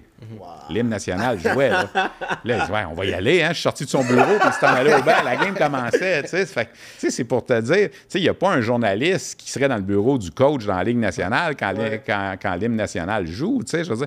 Alors, pour tout ça, moi, je me plais là-dedans. J'ai- j'aime le- les intervenants de cette ligue-là. Puis je sais le travail qui se fait, puis tout ça. Puis ils sont contents aussi de voir que RDS est là pour leur match. Ouais. je vais aller à Victoriaville 7-8 fois dans l'année, à Shawinigan 7-8 fois, dépendamment du classement, dépendamment des. Tu sais, je fais le tour qu'à la fin de l'année, j'ai été peut-être à 70 matchs, 75 matchs. Tu sais, ben, c'est sûr que je ne vais pas au Cap-Breton, puis à Halifax à toutes les semaines, puis à Val-d'Or. C'est bien évident. Mon corridor, c'est bien gros Gatineau, Québec. là. Tu sais, Il y a six équipes-là. Puis là, j'ai le Rocket en plus qui s'est ajouté à ça. tu sais. Fait que- Puis c'est le fun, le Rocket, parce que c'est des gars que j'ai vus dans le junior qui sont rendus dans la Ligue américaine. tu sais. Puis le Rocket, c'est le fun. Il y a une ambiance incroyable. Je ne sais pas si les gens ont eu la chance d'y aller à Place Belle, là, mais c'est le fun. tu sais, Je veux dire, c'est accessible, c'est pas si dispendieux que ça si on compare à la Ligue nationale, puis c'est un bon spectacle. sais. Alors, tout ça mis ensemble, moi, je m'amuse, puis je me sens pas le besoin d'aller dans la Ligue nationale. Mais si mon boss m'appelle une journée puis me dit euh, Pierrot, des malades, tu veux-tu décrire le Canadien ce soir? C'est sûr que je vais y aller. Là, je veux dire, je dirais pas non, c'est bien évident. Puis j'aimerais ça, faire au moins un match du Canadien à la télé avant la fin de ma carrière. J'ai fait à la radio, j'ai remplacé Martin McGuire trois, quatre fois, euh, mais à la télé. Chaussure à remplacer, le Martin McGuire. Oui, il est bon, Martin. C'est, euh, chacun qui fait ce job-là, on, on a notre façon de faire. sais, Puis j'aimerais ça, au moins une fois, d'écrire un match du Canadien à la télé. Il y a eu des. Ça a passé proche une fois ou deux. J'ai été animateur, mais je ne l'ai pas décrit. Sais. Alors, est-ce que ça va arriver? J'espère. Sinon, ben, écoute, j'ai le championnat du monde de hockey junior. C'est ma Coupe Stanley à chaque année. J'ai la Coupe Memorial. On a repris les droits à RDS l'année passée. J'en étais très heureux. Puis je suis bien là-dedans. Puis euh, l'autre question, euh, on m'a jamais offert le, le poste de dépisteur du Canadien non plus. Puis, ça, ça, c'est une autre chose. Être dépisteur du Canadien, oui, mais si tu n'as pas, de si t'as pas de pouvoir décisionnel, ça donne quoi? Être le directeur du recrutement, ça, oui, ça sera un beau défi. Mais si tu es dépisteur du Canadien, je regarde les boys, là, Donald Odette puis Serge Boisvert, là, que je vois dans les arénas l'année longue, ils vont aller voir 200 games de hockey dans l'année. Puis à la fin de l'année, quand le repêchage arrive, ils n'en repêchent pas un. sais? Fait que, tu sais, c'est frustrant. ça- Est-ce que ça. Je me dis, euh, profitons-en, allons un peu plus dans le hockey-hockey. là. Est-ce que ça te dérange de voir que. Ben, je vais pas dire aussi peu, parce qu'il y en a quand même quelques-uns, mais que. euh, Il y a. Y a moins d'athlètes de la LHGMQ qui se font repêcher par les équipes Ouais. de la Ligue nationale ou par le Canadien même. Tu sais, Ben, ça te dérange? c'est deux choses. Le Canadien, moi, je trouve qu'eux devraient faire un effort beaucoup plus soutenu. Que, la- que d'une façon générale, il y en ait moins, c'est plate, mais c'est une réalité aussi démographique. Tu sais, ça devient à un certain moment, on en produit moins. Là. Je veux dire, il n'y a pas une équipe de la Ligue nationale qui va s'empêcher de repêcher un bon joueur au Québec parce qu'il vient du Québec. Les gens, il faut qu'ils arrêtent de penser, là, je sais qu'il y a des, des théories du complot là, au niveau du racisme et tout ça, là, avec l'équipe Canada Junior, c'est la même chose. C'est pas vrai. Il y a pas... Est-ce qu'un individu ici et là, dans certaines équipes de la Ligue nationale, peut haïr les Québécois? Oui, ça se peut. Sais, je m'en cacherai pas. Je pense que Brent Sutter, c'est un gars qui aime pas beaucoup les Québécois. Tu sais, je veux dire, la famille Sutter en général, on l'a, on l'a vu. Tu sais, ça, oui. Mais de penser que 32 équipes dans la Ligue nationale sont racistes au point de ne pas vouloir repêcher des gars de la LHJMQ ou que l'équipe Canada Junior, qui a eu des dirigeants différents au fil des ans, c'est pas vrai. Penser comme ça, là, c'est vraiment de se fermer. Puis on a eu un cas encore cette année, là, quand Zachary Bolduc a été, euh, retranché, puis qu'on a commencé à sortir que c'est parce qu'il était québécois. Je m'excuse, là, mais j'étais là au camp, là, puis non, il faisait pas partie des 13 meilleurs attaquants. Mm. C'est plate, mais c'est comme ça. Puis je dis pas que Zachary Bolduc, c'est pas un bon joueur, là. C'est un très bon joueur, il va probablement jouer dans la Ligue nationale. Il a pas eu un mais, bon camp. mais il y a plein de joueurs qui se sont fait retrancher, qui n'étaient pas québécois. Là. Il y a un gars de Terre-Neuve qui était là cette année, qui a compté deux buts dans la dernière partie préparatoire, puis il on l'a retranché. Quand il est arrivé chez lui à Terre-Neuve, il a-tu dit bah, on sait bien, équipe Canada Junior, il n'aime pas les gars de Terre-Neuve. Sais, Puis lui, il avait un cas comparé à Bolduc, il avait compté deux buts que Bolduc n'avait pas compté. Exemple. Puis si on n'aime pas les Québécois, ben pourquoi est-ce qu'on a gardé Tyson Hines puis qu'on a retranché un défenseur qui était là l'année passée? Si on n'aime pas les Québécois, on ne l'aurait pas gardé. Alors, c'est faux de penser tout ça. Puis j'ai lu des affaires là-dessus. je me- Il y, a- il y a un collègue à un certain moment qui a sorti l'exemple de Marc-Édouard Vlasic en disant... euh, euh, Équipe Canada Junior aimait tellement, aime tellement pas les Québécois. Ils ont retranché Marc-Édouard Vlasic à 18 ans, l'année d'après, il jouait dans la Ligue nationale. Mais oui, mais je vais t'en sortir 10 joueurs de l'Ontario puis de l'Ouest à qui c'est arrivé aussi. qui ont été Tu sais, je veux dire. Ouais. il y a des gars qui sont même pas invités au camp, l'année d'après, ils sont dans la Ligue nationale. Puis c'était pas des Québécois, tu sais. Alors, il faut arrêter de penser ça. Moi, je pense que le, le fait qu'il n'y a pas beaucoup de Québécois ou qu'il y en a moins, c'est tout simplement une question démographique. On en produit moins. Je pense que le hockey au Québec a des problèmes au niveau de l'accessibilité chez les jeunes. Combien, le, le prix que ça coûte pour les parents. Tu sais, chacun a notre théorie là-dessus, d'où ça vient. Est-ce que la Ligue Midget 3A fait son travail comme il faut? Moi, il n'y a pas personne qui va me faire croire qu'une fois rendu dans la Ligue junior majeure du Québec, un joueur à Drummondville est moins bien traité qu'un joueur à Kitchener ou à Prince-Albert dans l'Ouest. là. Tu sais, quand- Rendu à ce niveau-là, là, le développement est aussi bon de part et d'autre. C'est avant que ça se passe, je pense. Dans les catégories de hockey mineur, tu sais, on avait fait une étude à un certain moment, je me rappelle à RDS, ça doit faire une dizaine d'années, on se posait la question, tu sais, pourquoi est-ce que ça arrivait au Québec? Là, on s'est demandé, euh, est-ce que, par exemple, c'est un- c'est une, piste, est-ce qu'on a plus de divorces au Québec que dans l'Ouest ou dans l'Ontario? Est-ce qu'il y a plus d'enfants qui se retrouvent en garde partagée, qui fait en sorte que papa reste à Laval, maman reste à Saint-Bruno, puis s'inscrire au hockey, c'est compliqué en tabarnouche la fin de semaine avec la garde partagée, puis qu'on joue, on va faire d'autres choses à la place? Ouais. Est-ce que ça se peut? Est-ce que c'est une piste de solution? Euh, est-ce que les patinoires extérieures, mettons, est-ce qu'il y en a plus dans l'Ouest et en Ontario qui fait que les jeunes peuvent jouer au hockey plus dans le parc au Facilement. Québec? C'est une autre théorie. sais. Est-ce que le hockey mineur, qui est dirigé beaucoup par des bénévoles au Québec, par des papas, puis tout ça, est-ce que c'est différent en Ontario et dans l'Ouest? Pour expliquer, il- La réponse, c'est probablement la somme de tout ça. sais, C'est une question qui est difficile à répondre. Puis pourquoi, exemple, une année X, on va avoir sept joueurs choisis en première ronde, mettons, dans le programme américain, puis l'année d'après, on en a juste un? C'est le même programme, là. Pourquoi est-ce que les joueurs nés en 2002, est-ce qu'il y avait de quoi dans les céréales cette année-là qui a fait que les joueurs se sont mieux développés? On ne sait pas. Il n'y en a pas d'explication à ça. Tu sais, as beau essayer de la trouver, il n'y a rien de théorique là-dessus pour dire hors de tout doute. Hey, il y a une année, là, 12 joueurs du programme américain en première ronde Ouais. sur 32, 30 dans le temps. Là. 12 sur 30, c'est tabarnouche, tout le monde vantait le programme américain. L'année d'après, 1. Pourquoi? Ouais. Pourquoi une année, regarde cette année, trois Slovaques en première ronde. Slavkovski, Nemetz, Machar. Pourquoi il n'y en avait jamais eu avant? là? Puis là, il y en a trois cette année, puis il n'y en aura peut-être pas un dans les euh, cinq prochaines années. Il n'y a pas d'explication à ça. Il, il fut un temps au Québec, on était très, très fort au niveau des gardiens de but. Tu sais, je veux dire, c'était notre. euh, il y a une année, on a déjà eu trois Québécois gardiens de but en première ronde. Ça n'arrivera plus jamais. là. Martin Biron, Jean-Sébastien Giguère, Marc Denis en 95. Les trois en première ronde. Ça n'arrivera plus. Là. Il n'y a même plus de gardiens en première ronde. Il y a même trois Québécois. là. Moi, je pense qu'à cette époque-là, l'influence de Patrick Roy, qui était le gardien du Canadien, faisait en sorte, on avait fait des calculs, là. on se disait, tu commences à avoir une notion de, de ce qui se passe au hockey quand tu as à peu près 7-8 ans. Es-tu d'accord? Tu sais, là, Ouais. Tu commences à avoir tes souvenirs. Fait que le Canadien a gagné la Coupe Stanley en 86. Fait que là, tu disais, les kids nés en 78, mettons, ils ont vu Patrick Roy en 86 gagner la Coupe Stanley. Ben, c'est drôle, c'est eux autres qu'en 95, ils ont 17 ans, 18 ans. Ouais. Tu sais, ils sont nés en 78. Ouais. Alors, Ouais, la cause à effet était là, là. Tu sais, je veux dire, c'est pas. Ça fait du sens. Ça fait du sens. Est-ce que c'est juste à cause de ça? Non, mais va demander à Marc Denis, va demander à Giguère, Biron, Fichot, Théodore, tous ceux qui étaient là dans ces années-là. Ben oui, ils ont tous capoté sur Patrick Roy. Ouais. Aujourd'hui, on n'a pas ce modèle-là au Québec qui fait peut-être que le gardien de but voudrait, euh, les jeunes voudraient être gardiens de but comme c'était le cas dans ce temps-là. Je comprends. C'est juste ça, là. ça. Mais pour le Canadien, tu dirais alors qu'il Ben, moi, je pense que pour le Canadien, rendu là, tu sais, il y a un coach qui m'avait déjà dit, puis j'y ai piqué son expression, là, tu sais, euh, tu prends les meilleurs. En première ronde, tu prends le meilleur, peu importe d'où il vient, puis en deuxième. Mais quand tu es rendu dans les peut-être, sais ce qu'on appelle les peut-être. Ouais, peut-être peut-être qu'il va jouer, peut-être qu'il jouera pas. Mais peut-être que tu devrais en prendre plus de chez nous. Moi, je pense ça. On a un exemple avec Hervé Pinard. C'était peut-être qu'il va jouer, peut-être qu'il jouera pas. On le prend en septième ronde, puis là, regarde, ça va pas pire. Mm-hmm. Je le sais qu'il y a des dépisteurs. J'ai déjà dit ça à Trevor Timmons dans le temps. Ben, il dit Stéphane, je suis d'accord avec toi, mais il dit si j'écoute ton raisonnement, il dit j'aurais pas repêché Yaroslav Alak en neuvième ronde. Ouais. Ouais, t'as raison, tu sais, mais je veux dire, il y a des fois que tu as repêché des gars en quatrième ronde que tu aurais peut-être pu prendre le Québécois pour qui, lui, porter l'uniforme du Canadien, c'est une fierté. Tu sais, on a vu le jeune alors, là, en fin de semaine, Ouais. tu sais, qui a dit j'avais les larmes aux yeux. Excuse, moi, je pense pas qu'il y ait un Suédois qui avait les larmes aux yeux de jouer pour le Canadien, tu sais. Puis l'autre chose aussi, c'est qu'on a un club école à Laval maintenant. Ouais. Fait que si tu repêches un gars, puis que malheureusement, ça fonctionne pas dans la Ligue nationale, il va jouer à Laval. Qui t'aime mieux voir jouer à Laval? Un Québécois ou Lucas Veidemont de la Suède? Tu sais, je veux dire, c'est ça, là, un peu le... Ouais. Moi, mon point, c'est là, Jordan Dumais, là, je pense qu'on va s'en mordre les pouces, là. Il joue à Halifax en ce moment. Il a 18 ans, deuxième saison de 100 points. Puis il va faire encore 100 points l'an prochain s'il n'est pas blessé. Le dernier joueur qui a fait trois saisons de 100 points dans la LHMQ, c'est Claude Giroux. Ça fait 15 ans que c'est pas arrivé.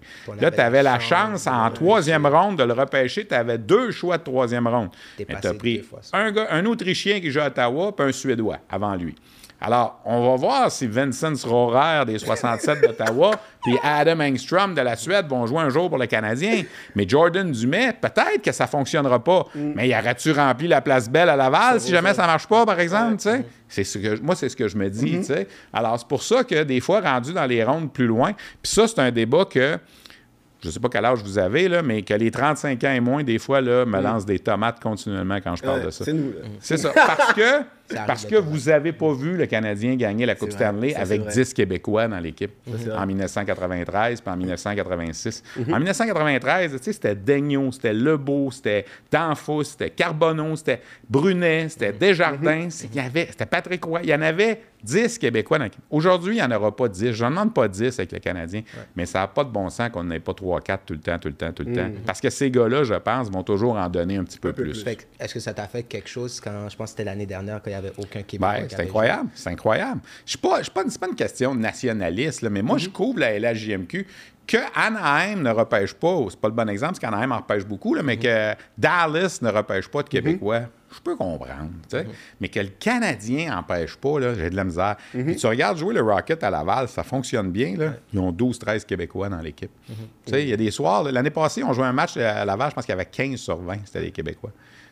Si, si Québec sera encore une Je- équipe je crois de la pas ça. Est-ce que tu penses Ah, qu'il y pas? eu, euh, Je crois pas non? ça. Les gens amènent ça beaucoup parce qu'ils disent dans le temps, tu voulais pas en échapper un. Mais il reste qu'aujourd'hui, il n'y en a plus autant quand même. Mm. Puis là, il faudrait savoir aussi à Québec qui seraient les dirigeants. Mm. Si les gars qui dirigent à Québec, c'est- tu sais, je veux dire, en ce moment, là, Jeff Gorton, c'est pas un Québécois. Là. Est-ce que s'il y aurait un Jeff Gorton à Québec aussi, on ne le sait pas. Mm-hmm. Serge Chavard ramène souvent cette, euh, cette euh, phrase-là. Et nous autres, on s'assurait ne pas manquer les Québécois parce qu'on voulait pas que les Nordiques les repêchent. Ouais. Oui, ça pourrait peut-être pas nuire. Là. Il y aurait peut-être une compétition un peu plus. Puis si le Canadien avait laissé passer Jordan Dumais, puis les Nordiques l'avaient pris, il aurait été bon, peut-être. Mais il reste qu'au total, je pense pas qu'il y aurait plus de Québécois repêchés parce qu'il y aurait une équipe à Québec. Parce que ça reste. Déménageons aujourd'hui les Coyotes de l'Arizona à Québec. Il y a 32 équipes dans la Ligue nationale. Il va-tu se repêcher plus de Québécois? Non. Je pense qu'il y a peut-être des Québécois qui vont avoir une chance d'être invités puis de signer des contrats de plus avec les Nordiques qu'avec les Coyotes de l'Arizona. Mais au niveau du repêchage, je pense pas que ça changerait tant que ça. Moi, je me pose la question même, est-ce que.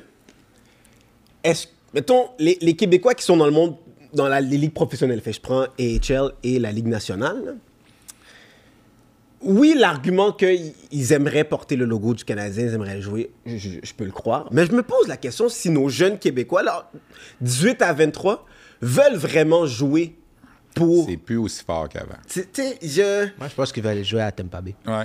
Ouais. Ben, moi, je la pose, cette question-là, des fois, au Québec, pas des fois, souvent, quand ils approchent le repêchage en fin de l'année. La question que je pose, ça fait 30 ans, je pense que je pose cette question-là. Si le jour du repêchage, on changeait le règlement, puis qu'au lieu que ce soit une équipe qui te repêche, ce serait toi qui repêchais une équipe, ce serait quoi ton premier choix? Là, évidemment, la plupart du temps, les jeunes, moi, ça ne me dérange pas. Tu sais, il y en a des jeunes qui m'ont déjà répondu Chicago parce que j'aime leur chandail. Ouais. Il y en a qui m'ont déjà répondu Anaheim parce que je veux du soleil. Euh, tu sais, il y en a, tu sais, mais il y en a encore beaucoup qui répondent le Canadien parce que c'est chez nous. Puis qu'on le veuille ou non, ces Québécois-là ont grandi en regardant le Canadien à la Ouais. télé. Tu sais, je veux dire, ça. Je pense que c'est pas aussi fort qu'exemple dans mon temps à moi, où on voulait tous être Guy Lafleur puis tout ça. Mm-hmm. Mais parce qu'il n'y a plus de modèle québécois autant là, qui joue pour le Canadien en ce moment. Tu sais, moi, dans mon temps, là, il y avait Guy Lafleur, il y avait Mario Tremblay, il y avait Carbonneau, Mm-hmm. tu sais, il y avait. Tu avais des gens, des Québécois de chez nous qui avaient grandi chez nous, qui, avaient du nous. succès pour le Canadien. Ouais. Tu sais, s'il y avait un, un- Jonathan Huberdeau qui faisait 100 points avec le Ouais. Canadien ou un Jonathan Drouin, si ça avait fonctionné, peut-être que tu, tu irais chercher encore plus ça. Moi, je pense que c'est encore important pour les jeunes Québécois de, de jouer pour le Canadien, mais peut-être pas autant que ça l'était dans les années 70-80. Avec, avec la sensibilité des, des gens maintenant vis-à-vis euh, tout ce qui peut se passer dans le monde, là, euh, est-ce que ça peut être un réflexe pour nommer une autre équipe? Parce qu'on sait qu'à Montréal, c'est vraiment plus dur de jouer à Montréal en tant que Québécois que n'importe où. Ben, pas n'importe où d'autre. Ça, c'est pas vrai parce qu'avec les Rangers, avec Toronto, Ouais. ça peut être différent. Ça peut être un peu la même chose, pardon. Est-ce que tu. Tu peux, est-ce qu'on peut penser, est-ce qu'on peut se permettre sûr- de penser que, que- ce sentiment-là d'appartenance Ouais. va faire comme ah, j'ai peur de ne pas performer ou est-ce que je- Exemple, est-ce que Alexis Lafrenière, s'il avait la même carrière mais à Montréal, est-ce que ça serait la même chose? Est-ce que pour lui, il vivrait de la même Parce que façon qu'à difficile New York présentement. C'est sûr, c'est sûr que tu es, plus anonyme ailleurs. Mais moi, je pense que ça dépend de la- du caractère du jeune. Ça dépend. Il y en a qui carburent à ça. Tu sais, Il y en a qui ont le côté euh, assez cocky, là, passe-moi Ouais. l'expression. là, pour- ça- Fait faire de la, de la-. Ouais, ben c'est ça. tu sais, Ouais. De faire fi de la pression que ça amène. Parce que oui, jouer un Québécois, c'est sûr qu'un Québécois repêché en première ronde par le Canadien, c'est Louis Leblanc le dernier, puis ça n'a Ouais. pas fonctionné. Mais on ne saura jamais si Louis Leblanc, repêché par les Sabres de Buffalo, aurait joué 15 ans dans la Ligue nationale. Tu sais, On ne le saura jamais. Puis le contraire est aussi vrai. On a laissé passer Patrice Bergeron, qui a une carrière incroyable avec les Bruins de Boston. Si le Canadien l'avait repêché, est-ce qu'il aurait eu la même carrière? On ne peut pas répondre. Tu sais, Éric Chouinard, qui a été repêché en première ronde, Simon Gagné, repêché en première ronde. Les deux arrivaient de la même équipe junior, les remparts, les deux avaient compté 50 buts. Simon Gagné parti avec Philadelphie, puis on l'a placé avec. euh, comment il s'appelle l'ancien du Canada? John Lutler, puis tout ça, puis ça a fonctionné. Éric Chouinard est arrivé à Montréal, on l'a végété d'un mineur un bout de temps, puis quand il était rappelé, il jouait la quatrième ligne avec euh, Todd Ewan. Tu sais, je veux dire, ça- Ouais. le contexte fait en sorte, que. Puis c'est sûr que le prochain Québécois qui va être repêché en première ronde par le Canadien va avoir cette pression-là. Tu sais, on en a un cette année, ça va peut-être arriver, là. Ethan Gauthier, Ouais. le, le fils de Denis, OK? Qui a un petit côté cocky que j'aille pas, là. Ouais. Puis le Canadien, avec le choix de la Floride, là, tu sais, le fameux choix, là, en- il va être à peu près là, là. Tu sais, on va être dans la zone de Gauthier, puis, puis le Canadien l'aime. Je sais que Martin Lapointe l'aime, tu sais. Puis, alors, est-ce que ça va arriver? Ça sera pas le premier choix parce qu'il va y avoir eu un autre choix avant. Là. on sait pas quel rang, là. Ça sera peut-être Bédard, mais en tout cas, ça, c'est autre chose. Mais le deuxième choix du Canadien en première ronde, celui de Ben Ouais. peut-être que ça pourrait être Ethan Gauthier, dépendamment comment ça va se placer. Alors, on verra comment il va, il va survivre à ça. Moi, je pense que le fait qu'il ait été élevé dans le hockey, que son père a joué dans la Ligue nationale, Ouais. je pense que ça pourrait l'aider. Il y a un petit côté, là, euh, je m'en fous un peu, là, tu sais, puis, euh, tu sais, il y a, il y a du, euh, il y a du Ketchuk dans le nez un peu, Brady Ketchuk, là, tu sais, dans ce genre de joueur-là. Alors, peut-être ça pourrait fonctionner, mais, c'est sûr qu'il y a une pression. Ce que j'aime beaucoup dans ce que tu as dit, où, je me rejoins beaucoup, c'est, tu sais, dans les premières rondes, tu prends le meilleur. Peu importe d'où il vient. Mais tu eux autres, ils vont dire que tu prends le meilleur partout. Là. Eux autres, pour leur, pour leur point, là, même en quatrième ronde, tu prends le meilleur. Ouais. Mais moi, mon point, ils avaient déjà fait des poules de hockey? Ouais, oui. Bon, tout le monde fait des poules de hockey. Là, hein? On a non, mais quand tu fais ton pool de hockey, tu essaies de classer tes joueurs, tu te fais un classement dans un certain ordre. tu sais. Ouais. En toi puis moi, là, quand tu es rendu au 121e, là, celui que tu mets 121 puis celui que tu mets 122, là, ou 123, là, ça se ressemble. Hein? Ouais. Fait que imaginons le Canadien rendu en quatrième ronde.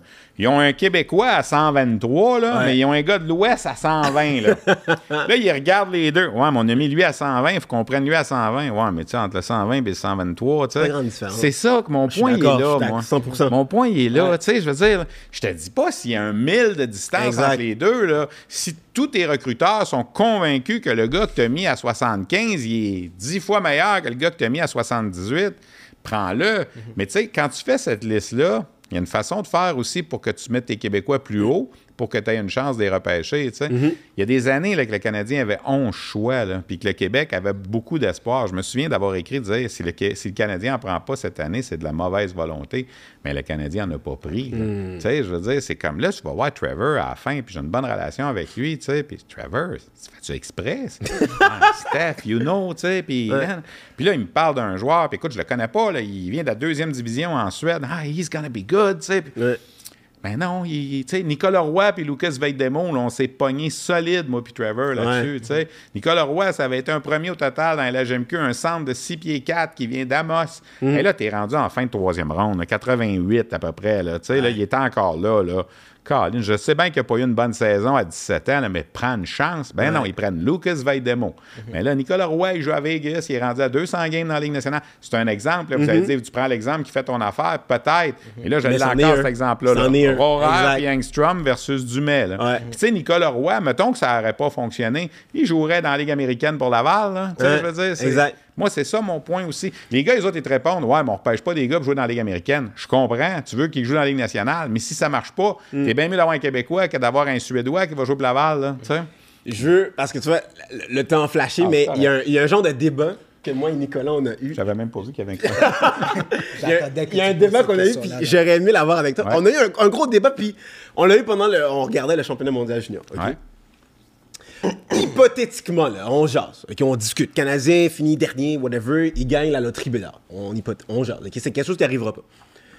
Puis que là, il y a une équipe qui. euh, non, pas, pas Canadien qui, a- qui finit dernier. On va dire, je sais pas moi, Chicago finit Il dernier. n'y a pas importe. personne qui va échanger le premier choix si c'est là que tu t'en vas. là. Mais att- attends, attends, attends, attends, attends, attends, attends. La question est claire. Attends! si, je, mettons, je te dis, écoute, je te donne mon premier choix hypothétiquement. Ouais. Qui serait, mettons, le cinquième. Là? Euh, ben, mais sinon, mais la personne aurait le premier choix Bédard. Là. Hypothétiquement, elle aurait Bédard. Puis elle dit, euh, je veux Caulfield. Ouais. Est-ce que tu le fais? Ben, l'équipe ne le fera pas. Non, non, je sais, mais on, on hypothétise. On hypothétise. Est-ce que tu aurais échangé Bédard pour pour Caulfield? Caulfield? Si tu es le Canadien, est-ce que tu fais ça? Ouais. Ben, je pense que oui. Mais l'équipe le fera pas. Non, non, je sais. Mais pourquoi tu. Moi, mon, mon point, c'est que Bédard, je pense qu'il il sera pas un boss. OK, je pense vraiment pas que Bédard sera un boss. Loin de, là, loin de mon idée. Mais pour moi, Bédard, juste attends qu'il prouve dans la Ligue nationale qu'il est capable de faire ce qu'il Ok, fait mais dans les Je juniors. reverrai ta question de bord. OK? Vas-y, vas-y, vas-y. Imagine que cette année, au repêchage, et Bédard et Caulfield sont disponibles. Toi, tu as le premier choix, tu prends qui? Voilà. Les deux sont rep- Je prends Bédard. Bon, tu viens Non de mais non, mais non, mais non. Voilà mon point. C'est parce que c'est parce que Caulfield a prouvé qu'est-ce qu'il est Non, capable non, de mais faire. mettons qu'il ne l'a pas prouvé. Là, Non, mais s'il l'avait pas prouvé, puis que les deux, mettons, je vois qu'est-ce qu'ils ont fait dans les juniors, je prends Bédard, c'est sûr. Ok. Parce que c'est sur des éléments similaires. Parce que toi, tu- Bédard moi, moi, j'étais un amoureux de Cole Caulfield. J'étais Mhm. celui qui le défendait le plus quand il est arrivé, puis tout ça. Là, puis je veux pas que le Canadien l'échange. C'est pas ça que je te dis. Sauf que Bédard, c'est un joueur générationnel. là. Voilà. 100%. Mon point- Tout ce que j'essaie de dire, OK? Attends, attends, attends, attends. Tout ce que j'essaie de dire, c'est que il l'a prouvé. il- tout ce qu'il fait, il le fait dans les rangs juniors. Puis il, il le fait d'une façon euh, au-delà des à la- autres. à la McDavid, À la McDavid, puis à la exactement. Crosby, là. 100%. Ouais. OK? Caulfield, ce qu'il fait, il le fait dans la Ligue nationale. Ouais. Il monte dans la Ligue nationale qui c'est un Là, il a compté. euh, met- mettons que c'est un. Mettons que Caulfield, là, dans le meilleur des cas, là, il va, il va peut-être approcher 50 buts là, dans son apogée, là, mais il va- il devrait en compter entre 40, 30, entre 35 et 45, pas mal 100%. régulièrement, dépendamment comment il va être entouré, puis tout ça. Bédard peut faire proche de ce que McDavid fait. Là. Il Et peut. McDavid, présentement, OK, il y a 65 games, il y a comme ça 24 points. Ouais. Ouais. On peut continuer. Oui, mais Bédard, il peut, mais tant qu'il l'a pas prouvé. Parce Mais, mais c'est même pas ce genre de. On devrait même pas perdre notre énergie avec ça parce que l'équipe qui va avoir le premier choix n'échangera jamais ce premier choix-là. là. que, garanti, pas Bédard, pas Bédard. Même si tu appelais le Canadien, puis tu disais euh, que le Canadien disait Je vais te donner le premier choix, puis je veux euh, Bédard, Caulfield, puis Slavkovski, hein. Euh, je veux dire Suzuki, Caulfield, Ouais. puis Slavkovski. Ça arrivera pas, là. Ouais. Ça se fait pas, ce genre de choses-là. Tu sais, c'est pas. euh, mais. Seulement dans une année comme ça, quand tu as un joueur générationnel, je veux Ouais. dire, l'année, ben, l'année dernière, quand ils ont repêché Slavkovski, oui, tu aurais pu échanger ce choix-là parce qu'il n'y Ouais. avait aucune certitude. de qui Non, était mais les le équipes numéro un. échangeaient un premier choix au total. Là. C'est déjà arrivé. Ben, c'est arrivé avant la loterie. C'est arrivé, tu sais, la- l'année de le Cavalier, là, les Panthers avaient échangé au Lightning. Ils avaient fait une inversion de choix de première ronde, mais ils ne savaient pas que le Lightning était pour gagner, euh, la- que les Panthers étaient pour gagner la loterie puis que ça, devienne le premier choix au total. Tu sais, cette année, s'il fallait, s'il fallait que le Canadien gagne la loterie avec le choix des Panthers, Ouais. tu sais, pense-y, là. Tu sais, si, mettons, là, que les Panthers ont le neuvième choix, là, tu sais, quand ça va être terminé, là, puis que là, la boule qui sort, c'est la boule des Panthers, puis qu'avec Ben Sherrod, tu ramasses Connor Bedard, je veux dire, en Floride, ils vont se faire fusiller, là. Ouais, je veux dire, ça n'a pas de sens, tu sais.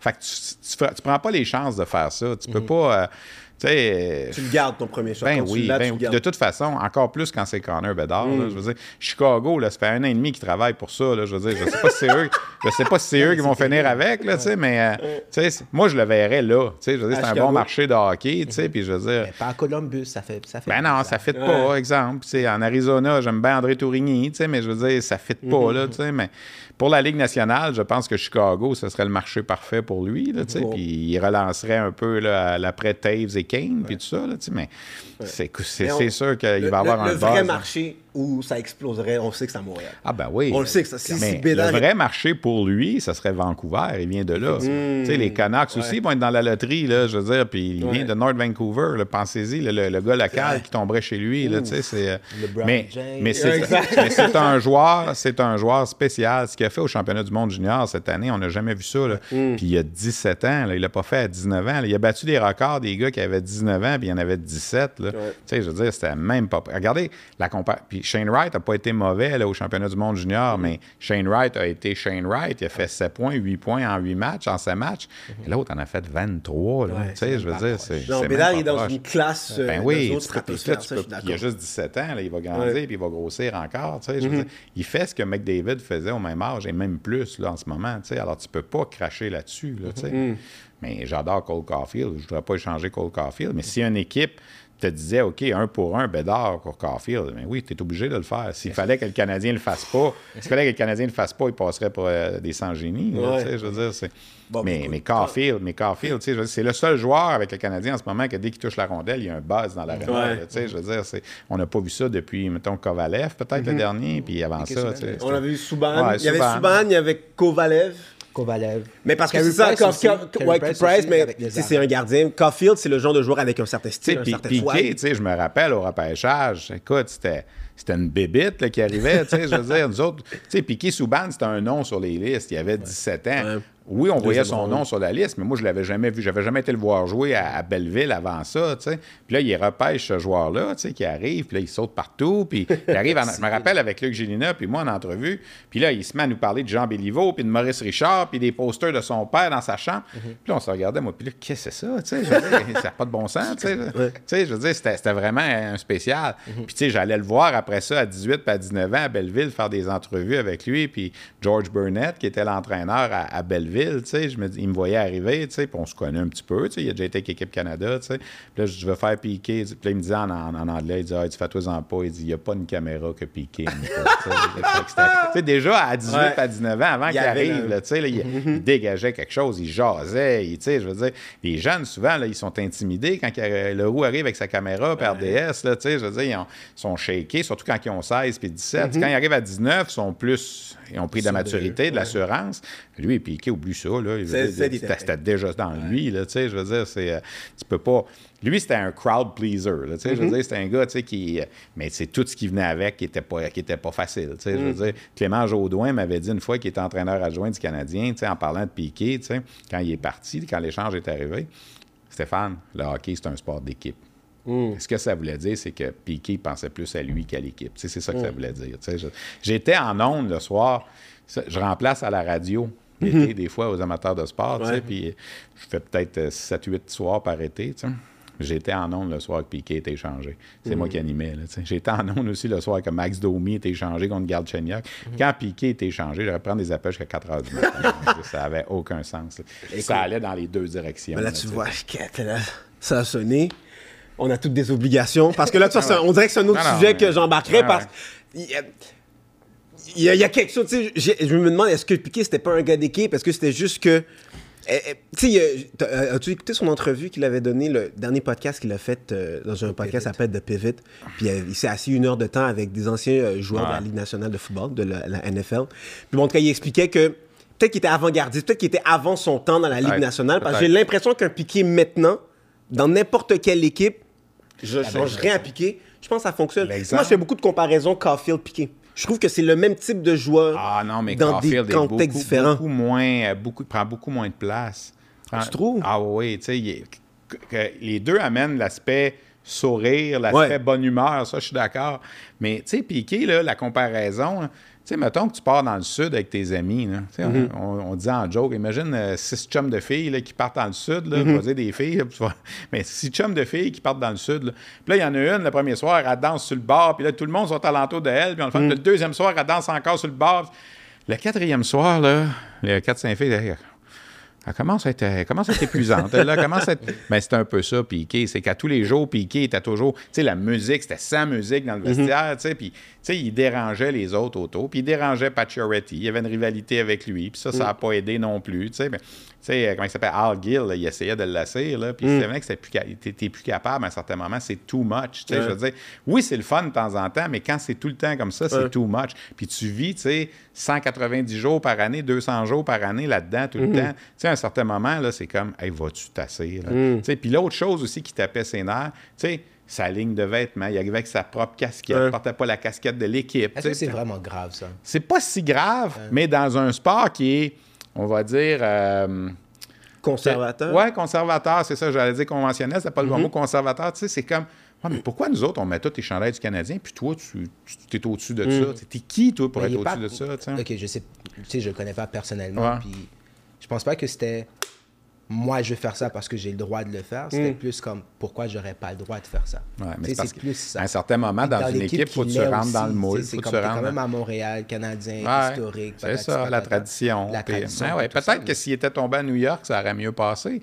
Tu sais, à l'époque, à l'époque, des Rangers dans les années 80, Ron Duguay, là, qui était comme une gueule d'acteur de cinéma, à New York, ça marchait. Peut-être que dans un autre marché, ça n'aurait pas C'est fonctionné. pour ça que j'ai l'impression que c'est le contexte. C'est pour ça que je, je reviens au, au contexte. Tu sais, mettons, j'ai la forte impression que si Caulfield décidait de partir sa ligne de vêtements, ou même Suzuki, ou peu importe le joueur de la Ligue du, du- du Canadien, qui voudrait partir son propre brand, parce que c'est quelque chose qu'on voit maintenant un peu Ouais. plus. Tu sais, les, les- les athlètes euh, se, se Mais au développent en hockey, tant tu pas ça beaucoup. Là. Non, exact. Ouais. Mais pour moi, j'ai l'impression que c'est une des raisons pourquoi, en Amérique du Nord, le hockey est, est pas le sport qui génère le plus de revenus. Ouais. Je pense qu'il y a encore ce côté trop traditionnel, trop conservateur.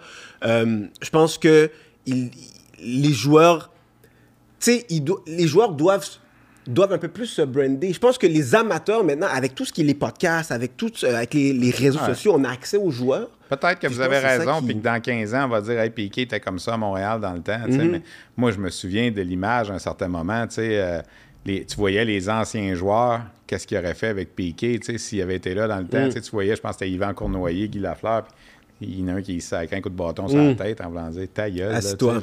Puis ça enlève Ouais. rien à son talent, puis ça enlève rien à tout ce qu'il a fait. Là, puis c'est un gars charismatique au possible. là, je veux dire, tu sais, il y avait.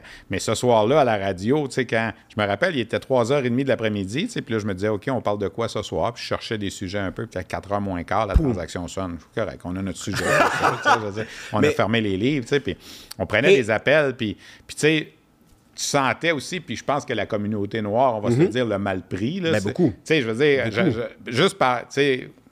La moi, façon qu'on le la fa- réagit. la ben façon- oui. Hey, on parle avec euh, Robert. Salut Robert, comment ça va? Puis là, je sentais que c'était un Haïtien ou quelque Hein. chose comme ça. Je savais que ça s'en allait dans quelle Ouais. direction, tu sais. Je veux dire. Mais c'était quand même chez Weber qu'on allait chercher. On n'allait pas chercher un deux de pique non plus. Non, c'est sûr, mais tu vois, moi, si, mettons, on reste dans le hockey, tu vous on, on reste dans le ho- hockey vibe, là.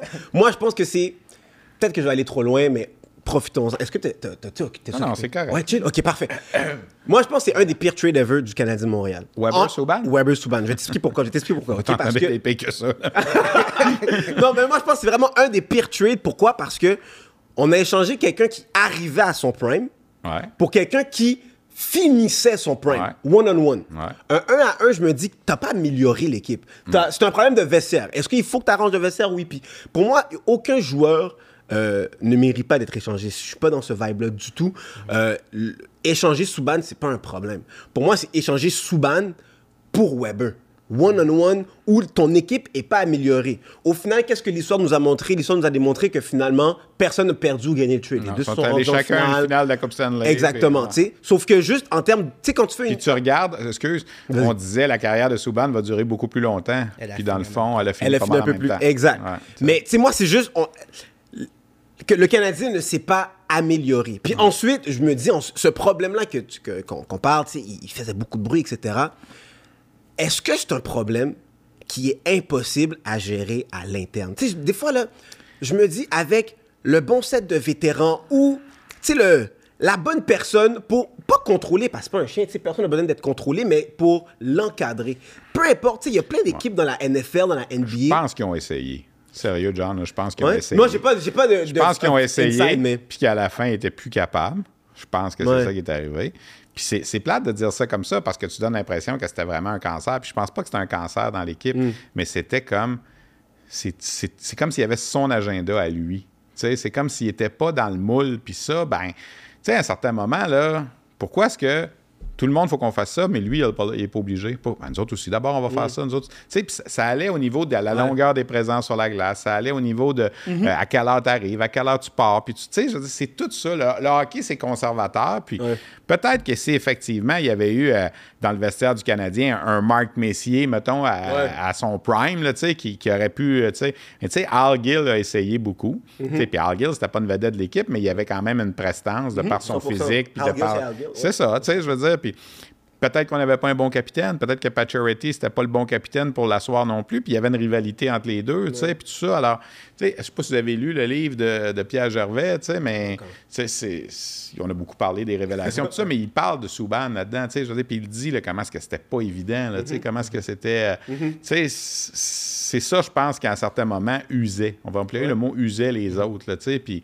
mais genre, je dirais jamais que Piquet Souban, c'était pas un bon joueur. je Non, en termes d'athlète, on- Avec équipe Canada Junior, tu sais, je veux dire, il a gagné la médaille d'or avec euh, la, la remontée du Canada à Ottawa en demi-finale avec Jordan Eberle, il était sur la glace, puis tout ça, tu sais, je veux dire, puis c'était un gars, tu sais, je veux dire, c'est le genre de gars, moi, j'ai pas fait 200 entrevues avec, tu sais, mais il se rappelait toujours de moi parce que j'allais le voir jouer à Belleville quand il était euh, dans les rangs juniors, puis tout ça, tu sais. Alors, ça, j'aime ça, ce genre de joueur-là, tu sais, qui a une certaine reconnaissance de, tu sais, il n'y a rien de pire qu'un gars que tu as couvert quand il jouait Midget 3A, puis qui est rendu dans la Ligue nationale, il te regarde de haut, puis il te parle plus, tu sais. Je veux dire, hey, t'es- j'étais là pour parler de toi, moi, quand personne te connaissait, là, tu sais, je veux dire, fait que ça, je trouve ça important, tu sais, la reconnaissance. Puis tu fais pas ce job-là pour ça.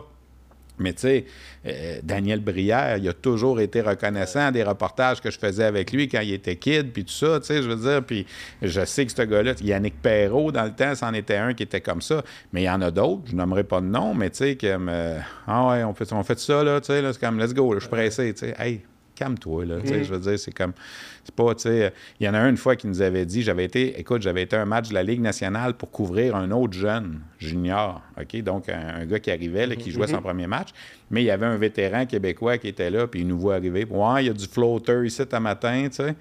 Hey, t'es qui, toi, là? là? Tu sais, là, je veux dire, quand tu jouais junior, t'étais content. Quand le floater parlait de toi, là, tu sais, je veux dire, fait que, tu sais, ça, j'ai de la misère des fois avec ça. Tu sais, je veux dire, c'est pas une question de rechercher la reconnaissance, mais tu peux-tu juste être respectueux, là, tu sais, je veux dire, c'est...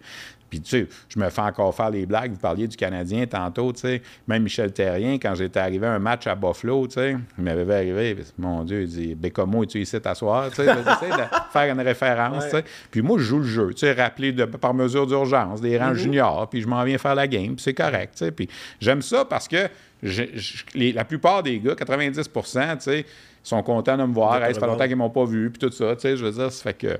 Mais euh, c'est euh, c'est une minorité qui sont désagréables. Honnêtement, là, c'est c'est une minorité. là. joueurs. Ouais, ouais. Il y en a qui n'étaient pas faciles, là, puis que... Mais dans le junior, regarde, la dynamique est là. Pensez à ça là, quand vous allez vous reposer la question pourquoi je ne suis pas monté junior. là. Euh, pourquoi je peux monter dans la Ligue nationale? Ils sont beaucoup plus accessibles. C'est beaucoup plus Mm. facile. Tu sais, j'arrive cinq minutes avant, puis hey, je veux parler à un tel, un tel. Pas de trouble, Steph, je t'ai sors. Tu sais, je veux dire, ça arrive. Tu sais, puis, fait que, tu sais, il y a des places que c'est un petit peu plus compliqué. Tu sais, à Québec, c'est un peu plus compliqué parce que c'est Patrick, puis tout ça. Tu sais, puis là, il faut passer par Nicole. Tu sais, puis- Mais ça fonctionne tout le temps quand même. Tu sais, je veux dire, c'est, juste que, tu sais, moi, moi, en tout cas, j'adore ce que je fais. Puis, je veux dire, le championnat du monde junior, c'est ma Coupe Stanley à chaque année dans le temps des fêtes. Puis, je veux dire, tu sais, je suis associé à ça. Tu sais, je veux dire, c'est, peu importe là, si j'en ferai plus jamais, j'ai, j'ai hâte de voir s'il y a un autre journaliste québécois un jour qui va pouvoir dire j'en ai fait 25. Là, tu sais, je veux dire, c'est, c'est pas. euh, Mais c'est qui la relève, justement? euh, mon gars. Ouais. Hey, c'est vrai, puis on Ça peut en sent- parler en plus. Ça s'en ça s'en venait, je voulais Ouais. que tu l'amènes par toi Ben, mon, mon fils, honnêtement, ben, il fait une bonne job. Et, puis c'est il, a, il grandi. ça, il a grandi. non, mais il a grandi là-dedans. tu sais, Il est tombé là-dedans. Tu sais, les fils de joueurs de hockey sont souvent joueurs de hockey. et Mm-hmm. Les fils de dentistes sont souvent dentistes. Ben, tu sais, mon, mon- Jasmin, il fait son chemin. Moi, je lui ai toujours dit, tu sais, là, tu as, la porte d'entrée, mais assure-toi que les gens ne disent pas, ah, c'est bien, tu es là parce Ça que ton peut, père fait ça. Tu sais, je veux dire. Puis, honnêtement, il est beaucoup plus polyvalent que moi. Il fait la NFL, il fait du baseball, il, fait, il a même fait du soccer. là, il a commencé à faire du soccer, il fait du hockey. Il me remplace quand j'ai besoin d'un remplacement sur la description au Rocket. Tu sais, peut-être qu'éventuellement, contrairement à moi, il est dans la bracket d'âge que peut-être un jour, qui sait, peut-être la relève à Pierre Houd, on sait pas, tu sais, je veux dire, parce que moi, je me suis rendu trop vieux, tu sais, je veux dire, Pierre, il va faire ça tant qu'il va pouvoir, je le connais, c'est un workaholic, tu sais, puis c'est le meilleur, tu sais. Mais, tu sais, Pierre, il a 65 ans, tu sais, il va-tu faire ça encore 10 ans, tu sais? Ouais. Bon, mais dans 10 ans, moi, je vais en avoir 65, là, tu sais, fait que Jasmin, il va en avoir 35, tu sais, fait que peut-être que lui, il va pouvoir être plus dans la, la, la position, tu sais, s'il se développe bien, puis tout ça, tu sais, alors, mais il y en a des bons jeunes là, qui s'en viennent, tu sais, c'est- juste qu'aujourd'hui, les jeunes ont plus d'opportunités que nous, on avait. Tu sais, ce qu'on fait là en ce moment, on n'aurait pas fait ça il y a 15 ans, 20 ans. Ça n'existait pas vraiment. Ben non, c'est ça. radio. Moi, là, quand j'étais à Jonquière, j'étudiais, j'ai commencé avec le Midget 3A. J'étais- Je suivais l'équipe, ça s'appelait les Cascades dans le temps. Aujourd'hui, c'est les, les élites de Jonquière, le Midget 3A. Mais moi, j'allais sur la route avec eux. Et moi, je faisais les reportages au téléphone pendant les entraques. C'était juste un reportage et j'appelais à la station de radio à Jonquière. Ah, je suis présentement à l'aréna de Magog. Après 20 minutes, euh, les cascades mènent 2 à 1. Un tel, un tel a marqué. Les tirs au but, c'est ça, ça. Je vous reparle après la deuxième. Fermais la ligne, j'allais voir la game. Je rappelais. Puis je faisais ça dans le lobby de l'aréna, là, tu sais, je veux dire, là, parce qu'on n'avait pas de cellulaire. Il y a des endroits que c'était dans le pro shop de l'aréna. Il y a des endroits que c'était dans le bureau du. euh, tu sais, parce qu'il y a des téléphones publics. Puis là, des fois, tu arrivais entre la 1 et la 2, il y avait un téléphone. Puis là, il y avait quelqu'un qui était dessus. Là. Moi, j'avais mon 25 cents, puis j'attendais, tu sais, pour. Puis là, c'était quasiment, mais monsieur, j'aurais besoin de la ligne. Il faut que j'appelle mon reportage. Aujourd'hui, on fait ça avec le cellulaire. Mais moi, Jasmin est arrivé à Jonquière 26 ans après moi. Il a travaillé aussi pour l'équipe Midget 3, mais lui, la différence, il décrivait le match en direct sur le web. Ah, ouais. Moi, j'avais pas de web dans ce temps-là, là, ça n'existait pas. Alors, l'opportunité est là, fait qu'il a commencé à faire son expérience. Anecdote, vous en, vous en voulez une? La première fois qu'il fait un match de hockey midget, sa première année à Jonquière, il est étudiant, puis là, il m'appelle, puis il dit Ah, j'étais un peu stressé, là, tu sais, j'écoute Jasmin, là, il va y avoir 25 personnes qui vont écouter, là, tu sais, les parents, puis tout ça, tu sais, calme-toi, là, tu sais. Fait que, là, je m'installe devant mon ordinateur un, sam- un samedi, un samedi après-midi à 2 h de l'après-midi, puis j'allume mon ordinateur, puis, tu sais, c'est le début de la saison. C'est le premier match de la saison, Midget 3 2013-14, quelque chose comme ça. Fait que, je m'installe. Que, bonjour, ici Jasmin Leroux, en compagnie de les Grenadiers de Châteauguay, je pense, visitent euh, les élites de Jonquière. Je commence à regarder le match, puis j'écoute la description. Puis là, ça fait 4-5 fois là, que je remarque le numéro 17 là, de Jonquière qui part, qui s'en va partout, ça a de là. C'est tabarnouche, il est donc bien bon, lui, tu sais. Je me- ça- Tout de suite, ça m'a flashé à l'écran. Samuel Girard. C'est comme ça que j'ai découvert Samuel Girard, qui jouait pour les élites de Jonquière, Midget 3A, parce que mon fils le décrivait. J'ai fait Simonac. Puis là, je me rappelle, deux semaines après, je regardais encore le match. là. Puis là, je suis arrivé à Shawinigan, une game. Puis je me rappelle, le dépisteur-chef de Shawinigan était là. Je dis, hey, je dis, Samuel Girard, Jonquière, tu connais ça? Il me regarde. Ben oui, c'est. Il dit, il a été Ben Tam l'année passée. Moi, je ne connaissais pas, tu sais. Il dit, ah il va être bon. Il dit, il va être un des 3-4 meilleurs au draft cette année. C'est justement Shawinigan qui l'a repêché à la fin de l'année, comme par hasard. tu sais. J'en avais parlé. à- Moi, j'ai découvert comme ça. tu sais, Je veux dire, c'est c'est une anecdote, Ben tu sais, mais c'est. J'écoutais mon fils décrire le match, mais dans le fond, j'ai vu tu sais, le- les premiers coups de patin de, Samuel Girard dans le Midget 3. tu sais. Alors, tu sais, Jasmin a eu cette chance-là de faire des, des affaires sur le web, de faire des. Euh, des reportages parce qu'il y a plus de possibilités pour les jeunes aujourd'hui. Moi, c'est quoi, j'avais la radio communautaire, là, qu'on pouvait aller faire un petit peu de radio, mais c'était pas mal tout, là, tu sais, je veux dire, c'était limité. Fait que les jeunes ont cette chance-là de pouvoir prendre de l'expérience, je dirais, un peu à l'abri des regards. Tu sais, je veux dire, parce que, tu sais, si tu t'en vas à RDS, TVA. Sport, ben je veux dire, si tu te trompes, tu te plantes, ça va paraître dans les médias Ouais. sociaux, surtout aujourd'hui. Tu sais, s'il avait fallu, là, tu sais, on voit le bashing qu'il y a sur TVA Sport, tu sais, s'il avait fallu que les médias sociaux existent quand RDS a ouvert, là, on se serait fait ramasser, nous aussi, on en faisait des erreurs en ondes, puis on en a fait des, des conneries, puis tout ça, tu sais, je veux dire, c'est...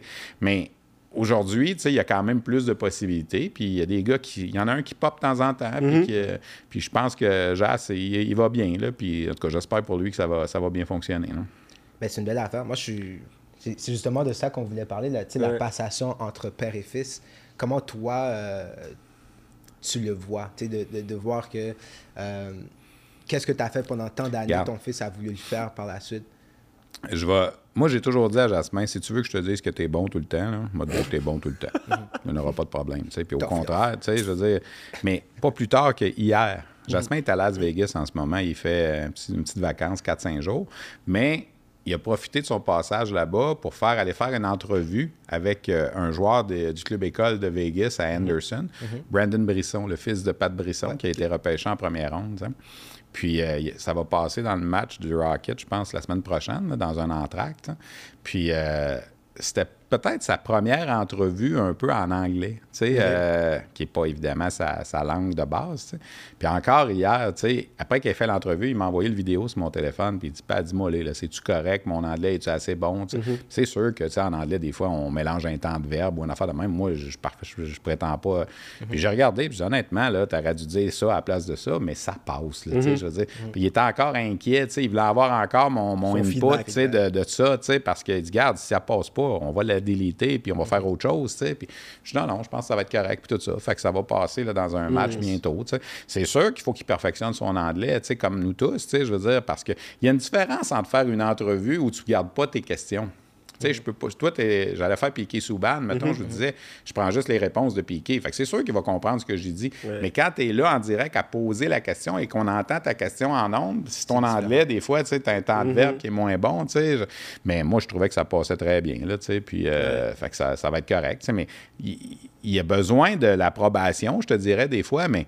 Eh, il fait le NFL Red Zone le dimanche, là, 7 heures de temps. Non, mais je serais pas capable de faire ça, moi. Là. Je suis incapable de faire ça. Un, je connais pas assez la NFL puis tout ça. tu sais. Puis il, il a travaillé, je pense qu'il y avait, c'est l'été de ses 15 ans.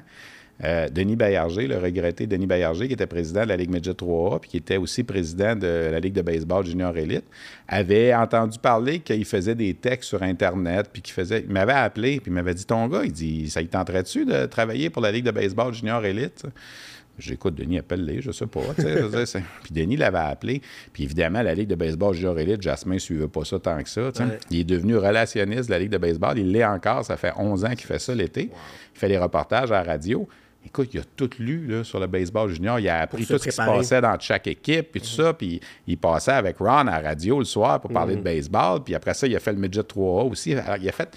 Pour un gars de 27 ans, dans les niveaux des médias, d'après moi, il y a un des bons CV au Québec. là, tu sais, je veux dire, pour l'expérience. Tu là, vois, moi, j'ai l'impression, parce que souvent, les, euh, les fils de, de légendes, je reprends qu'est-ce que je disais au début là, pour t'introduire, mais les fils de personnes qui ont un nom, qui sont établis, ils ont cette pression de réussite. Tu sais, mettons là, Ben oui. là, la comparaison va être tough, mais tu sais, pour moi, j'ai peur pour Bronny James quand il va se faire repêcher dans, dans la NBA parce que la référence, ça va être son père. Ouais. Tu comprends? Fait, que- fait que des, des fois, je, me dis pour ces enfants-là. Pierre, Pierre Turgeon, quand son fils a été repêché, tu sais, je veux dire, on avait été rough, le voir. hein, tu sais, on- Ben oui, ben Exact. ben oui. Non, mais c'est sûr, mais il ne faut pas que tu aies cette pression-là. Il faut que tu fasses ton propre chemin. Il y a des cas où le père était meilleur, puis il y a des cas où le fils était meilleur. tu sais, Ça dépend des, des cas. tu sais. Euh, euh, moi, je connais beaucoup Sylvain Couturier, Sean Couturier. tu sais. Bon, Sean a une bien plus belle carrière que Sylvain a eu. tu sais. Euh, Sylvain a compté 50 buts dans le junior, mais dans la Ligue nationale, il a joué 30 matchs, puis ça, ça s'est terminé là. Il faut pas que tu. Tu sais, moi, si Jasmin, il fait plus que moi ou moins que moi, ça change rien. L'important, c'est qu'il soit heureux, puis que, tu sais, il aime ce qu'il fait. Puis moi, je l'ai jamais forcé à faire ça. Mais, tu sais, Jasmin, c'était le genre de kid qui venait me voir jouer à la balle quand j'avais quand il avait 9 ans.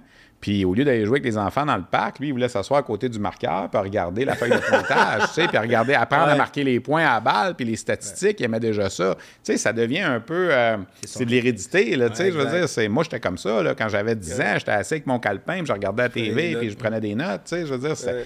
j'ai pas demandé de faire ça, moi, là, là puis il faisait sans même que j'en parle, tu sais, fait que c'est fort, des fois. tu- Mhm. Puis tu vois, ma fille, elle est pas là-dedans du tout, est dans le monde de la publicité, tu sais, puis je veux dire, euh, c'est- c'est différent, tu sais, mais Jasmin, ils sont...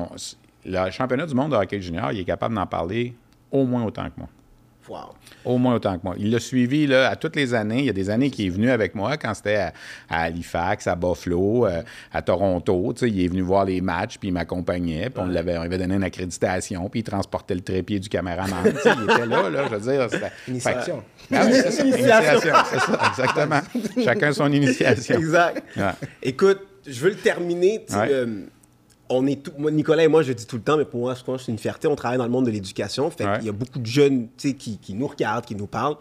Puis, il y en a que, tu sais, le monde des médias, la communication, ça les intéresse, c'est sûr. Sauf que c'est un milieu qui est tough. Puis, la dernière entrevue de Pierre-Carl Pelado à Paul Arcan a amplifié l'anxiété des jeunes à entrer dans ce milieu-là des médias, right? Fait que j'aurais aimé avoir ton, ton input comme dernière question. Un, est-ce que c'est encore un milieu que tu encouragerais des jeunes à aller? Puis si ou- oui, c'est, mettons, les embûches qui devraient se préparer puis qui pourraient être stratégiques pour comme. euh, Il va toujours, je pense qu'il va toujours avoir de la place pour ça. Là, Là, tu parles pas nécessairement juste du sport, tu parles des médias en général. Des médias en général, exactement. Ouais, il va toujours avoir de la place pour ça. Il va toujours avoir besoin de journalistes, il va toujours avoir besoin de chroniqueurs, il va toujours avoir besoin d'animateurs. C'est sûr que les, les- les réseaux vont peut-être changer. Peut-être qu'éventuellement, tu vas travailler pour des plateformes plutôt que de travailler pour des réseaux comme ça. Mais si tu es passionné par ça, il faut pas que ça soit une corvée. Tu sais, L'exemple du sport, quand je fais des conférences avec les jeunes, c'est ça que je dis. Moi, j'avais des collègues au début, quand RDS a ouvert, que lire la section des sports du Journal de Montréal, qui était la référence dans le temps, parce qu'il n'y avait pas de site web, puis tout ça, je sais que j'ai l'air archaïque quand je dis ça, là, mais il faut pas que ça soit une corvée le matin. Moi, je suis en vacances dans le sud, là. Je lis le journal pareil, là. Je lis la presse, je lis le journal de Montréal, puis j'ai hâte de lire ma section des sports, puis j'ai hâte d'aller sur le site d'RDS pour voir ce qui se passe. C'est pas une corvée pour moi. C'est pas une corvée. Tu sais, les vacances d'été puis les vacances en hiver, c'est différent, mais je me souviens une fois, j'étais avec euh, une ancienne copine, tu sais, qui comprenait pas pourquoi pendant mes vacances de février, le matin, j'allais quand même lire les résumés de matchs de hockey. Ben, de un, je dis, faut que je le lise parce que quand je vais revenir lundi prochain, il faut que je sache ce qui s'est passé. Mais de deux, j'ai hâte de savoir ce qui s'est passé. Tu sais, en- là, va vous en sortir une vieille. En 1991, mon premier voyage dans le Sud, c'était à Acapulco dans le temps. Tu sais, c'était, ça qui était la mode. Aujourd'hui, on ne va plus là, là. J'avais loué le condo des parents à Chantal Maccabé. Chantal avait, un- avec sa famille, un condo. Puis Chantal m'avait dit, le jeudi à 3 heures, le dépanneur en face de l'hôtel, il reçoit le journal Le Soleil de Québec. C'est la seule fois dans la semaine qu'un journal du Québec qui arrivait, c'était le jeudi sur le vol de Québec qui arrivait Le Soleil. Il arrivait. Écoute, le jeudi à 3h moins quart, là, moi j'étais en avant du dépanneur, j'attendais que le journal arrive. Parce que j'étais à Acapulco depuis le samedi. Écoutez bien ça, là. Je ne savais pas si le Canadien avait gagné samedi soir, le mardi soir, puis le mercredi soir. Je ne savais pas qui avait été retranché au camp des expos, parce qu'il n'y avait pas d'Internet. Là. Ouais. Fait que là, ça faisait quatre jours, il y avait trois matchs du Canadien que je savais pas le score. Là, Là, le jeudi à 3h moins quart, il était temps que mon journal arrive. tu sais, Ouais. Parce que pour moi, j'avais beau être en vacances, là, j'avais hâte de ça. Alors, pour répondre à ta question, Mm-hmm. faut pas que ce soit une corvée de suivre l'actualité. faut pas que ce soit une corvée de suivre le sport. Si tu es un passionné, puis ouvre tes horizons. Parce que c'est pas dit que sais, tu vas faire exactement ce que tu penses. Mm-hmm. Je veux dire, moi, aujourd'hui, je couvre le hockey junior, là, mais quand j'étais à Jonquière, je savais pas ce que je ferais. Je savais que je voulais travailler dans le sport, mais j'aurais pu faire n'importe quoi d'autre. J'aurais pu faire un gars de baseball, j'aurais pu faire... Alors, faut que tu t'ouvres tes horizons, faut que tu y crois. Il faut pas que ce soit une corvée, il faut que ce soit une passion. Dans n'importe quoi. Si tu crois ça, ben oui, vas-y. Puis l'école de Jonquière, vous enseignez quoi au secondaire? Quoi? J'enseigne l'art dramatique au secondaire, exact. C'est ça, ben, tu sais. ATM à Jonquière, c'est encore la référence, je pense, au Québec. Tu sais, pour, tu regardes les gens qui travaillent dans les médias, la plupart là, ont passé par là. Tu sais, C'est un, c'est un deck collégial incroyable. C'est une région super le fun.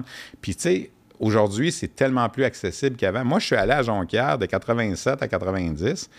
Euh, j'avais le droit, de, mais mes parents n'avaient pas beaucoup d'argent, puis tout ça, on vivait correct, mais ma mère me disait, ben, t'appelles, à moins d'urgence, t'appelles une fois par semaine, elle ferait virer le jeudi soir à 7 heures. Mmh. Après, après 18 heures, ça coûtait moins cher. Dans le temps, vous n'avez pas connu ça, là, mais bon, le jeudi à 7 heures, j'allais au téléphone. je comprends pas, là. jeudi à 7 heures, j'allais téléphoner mes parents, puis je donnais des nouvelles, puis tout ça. Mes enfants sont allés les deux étudier à Jonquière, 26 ans plus tard on se faisait des FaceTime à tous les jours, ben si on voulait, tu sais, je veux dire, c'est beaucoup plus accessible, tu sais, alors, les, les, les gens qui, tu sais, qui y croient, là, si tu y crois dans ta tête, dans ton cœur, que c'est ça que tu veux faire, là, ben go, vas-y. Tu sais, je veux dire, puis de toute façon, si jamais pour X raison, après ta formation, exemple à Jonquière, ça ne fonctionne pas, bien, ce deck-là va t'ouvrir plein d'autres possibilités. Là, je veux dire, en com, là, je veux dire, on cherche, ça peut, tu peux devenir un relationniste, tu peux devenir quelqu'un qui travaille au niveau du marketing, de la mise en mm. marché, de l'organisation d'événements. Alors, moi, moi oui, j'y crois encore. Peut-être que les, débouchés vont être plus difficiles. Tu sais, je fais partie des chanceux là, qui ont commencé à Montréal, qui n'ont jamais travaillé en région. Moi, je me rappelle, quand j'étudiais à Jonquière, ils nous disaient tous, les profs, vous ne commencerez pas à Montréal, à la presse pour le Journal de Montréal. vous ne commencerez pas à Québec. Vous allez travailler une couple d'années à Val-d'Or, puis à Rimouski, puis tout ça. Moi, j'ai pas eu besoin de faire ça. J'ai des collègues qui ont passé par là, mm. euh, qui sont aujourd'hui à Montréal, mais qui ont fait des escales en région, qui ont travaillé. Puis c'est une belle école aussi d'aller travailler en région. Puis j'ai des collègues qui sont allés en région pensant être là deux ans, puis ils ont fait leur vie là. Tu sais, je veux dire, ils ont rencontré leur femme là-bas, puis ils ont fait leur vie là-bas, puis ils sont jamais revenus. Tu sais, je veux dire, alors, moi je, moi, je dis que si tu y crois, il faut que tu y ailles. Il n'y a pas de doute. Stéphane, merci. Ça a été à votre goût? Ça a été incroyable. Merci ça a été à ton goût. Ben exact. Ben oui. Moi, je savais que ça se passerait bien. Chaque fois que je fais ça, je me laisse aller, puis on fait du temps. Puis euh, mhm. j'en ai fait peut-être 7-8, euh, une dizaine dans les mhm. dernières années. Je me rappelle, euh, comment ça Dretul Tape avec David Bocage. Tu sais, je veux dire, c'est une chose de hockey, un mhm. podcast de hockey, tu sais. Puis il m'avait invité, puis j'avais dit, comment ça va durer combien de temps? Bon, 40 minutes. Je OK, finalement, on a fait deux heures et quart. exact. C'est correct. C'est quand on réussi à le faire, moi, j'ai pas de trouble avec ça. Ben, merci beaucoup. Merci. Et euh, on continue à te suivre dans merci. tout ce que là, euh, Lâchez pas, on a besoin de, gens qui, sont derrière RDS, puis on veut que ça dure. Les mhm. gens se désabonnent du câble, puis ont des plateformes, puis tout ça. C'est sûr que ça, ça aide pas, mais on, pense qu'on est encore là pour rester, puis faire du bon travail, puis continuer. Merci beaucoup.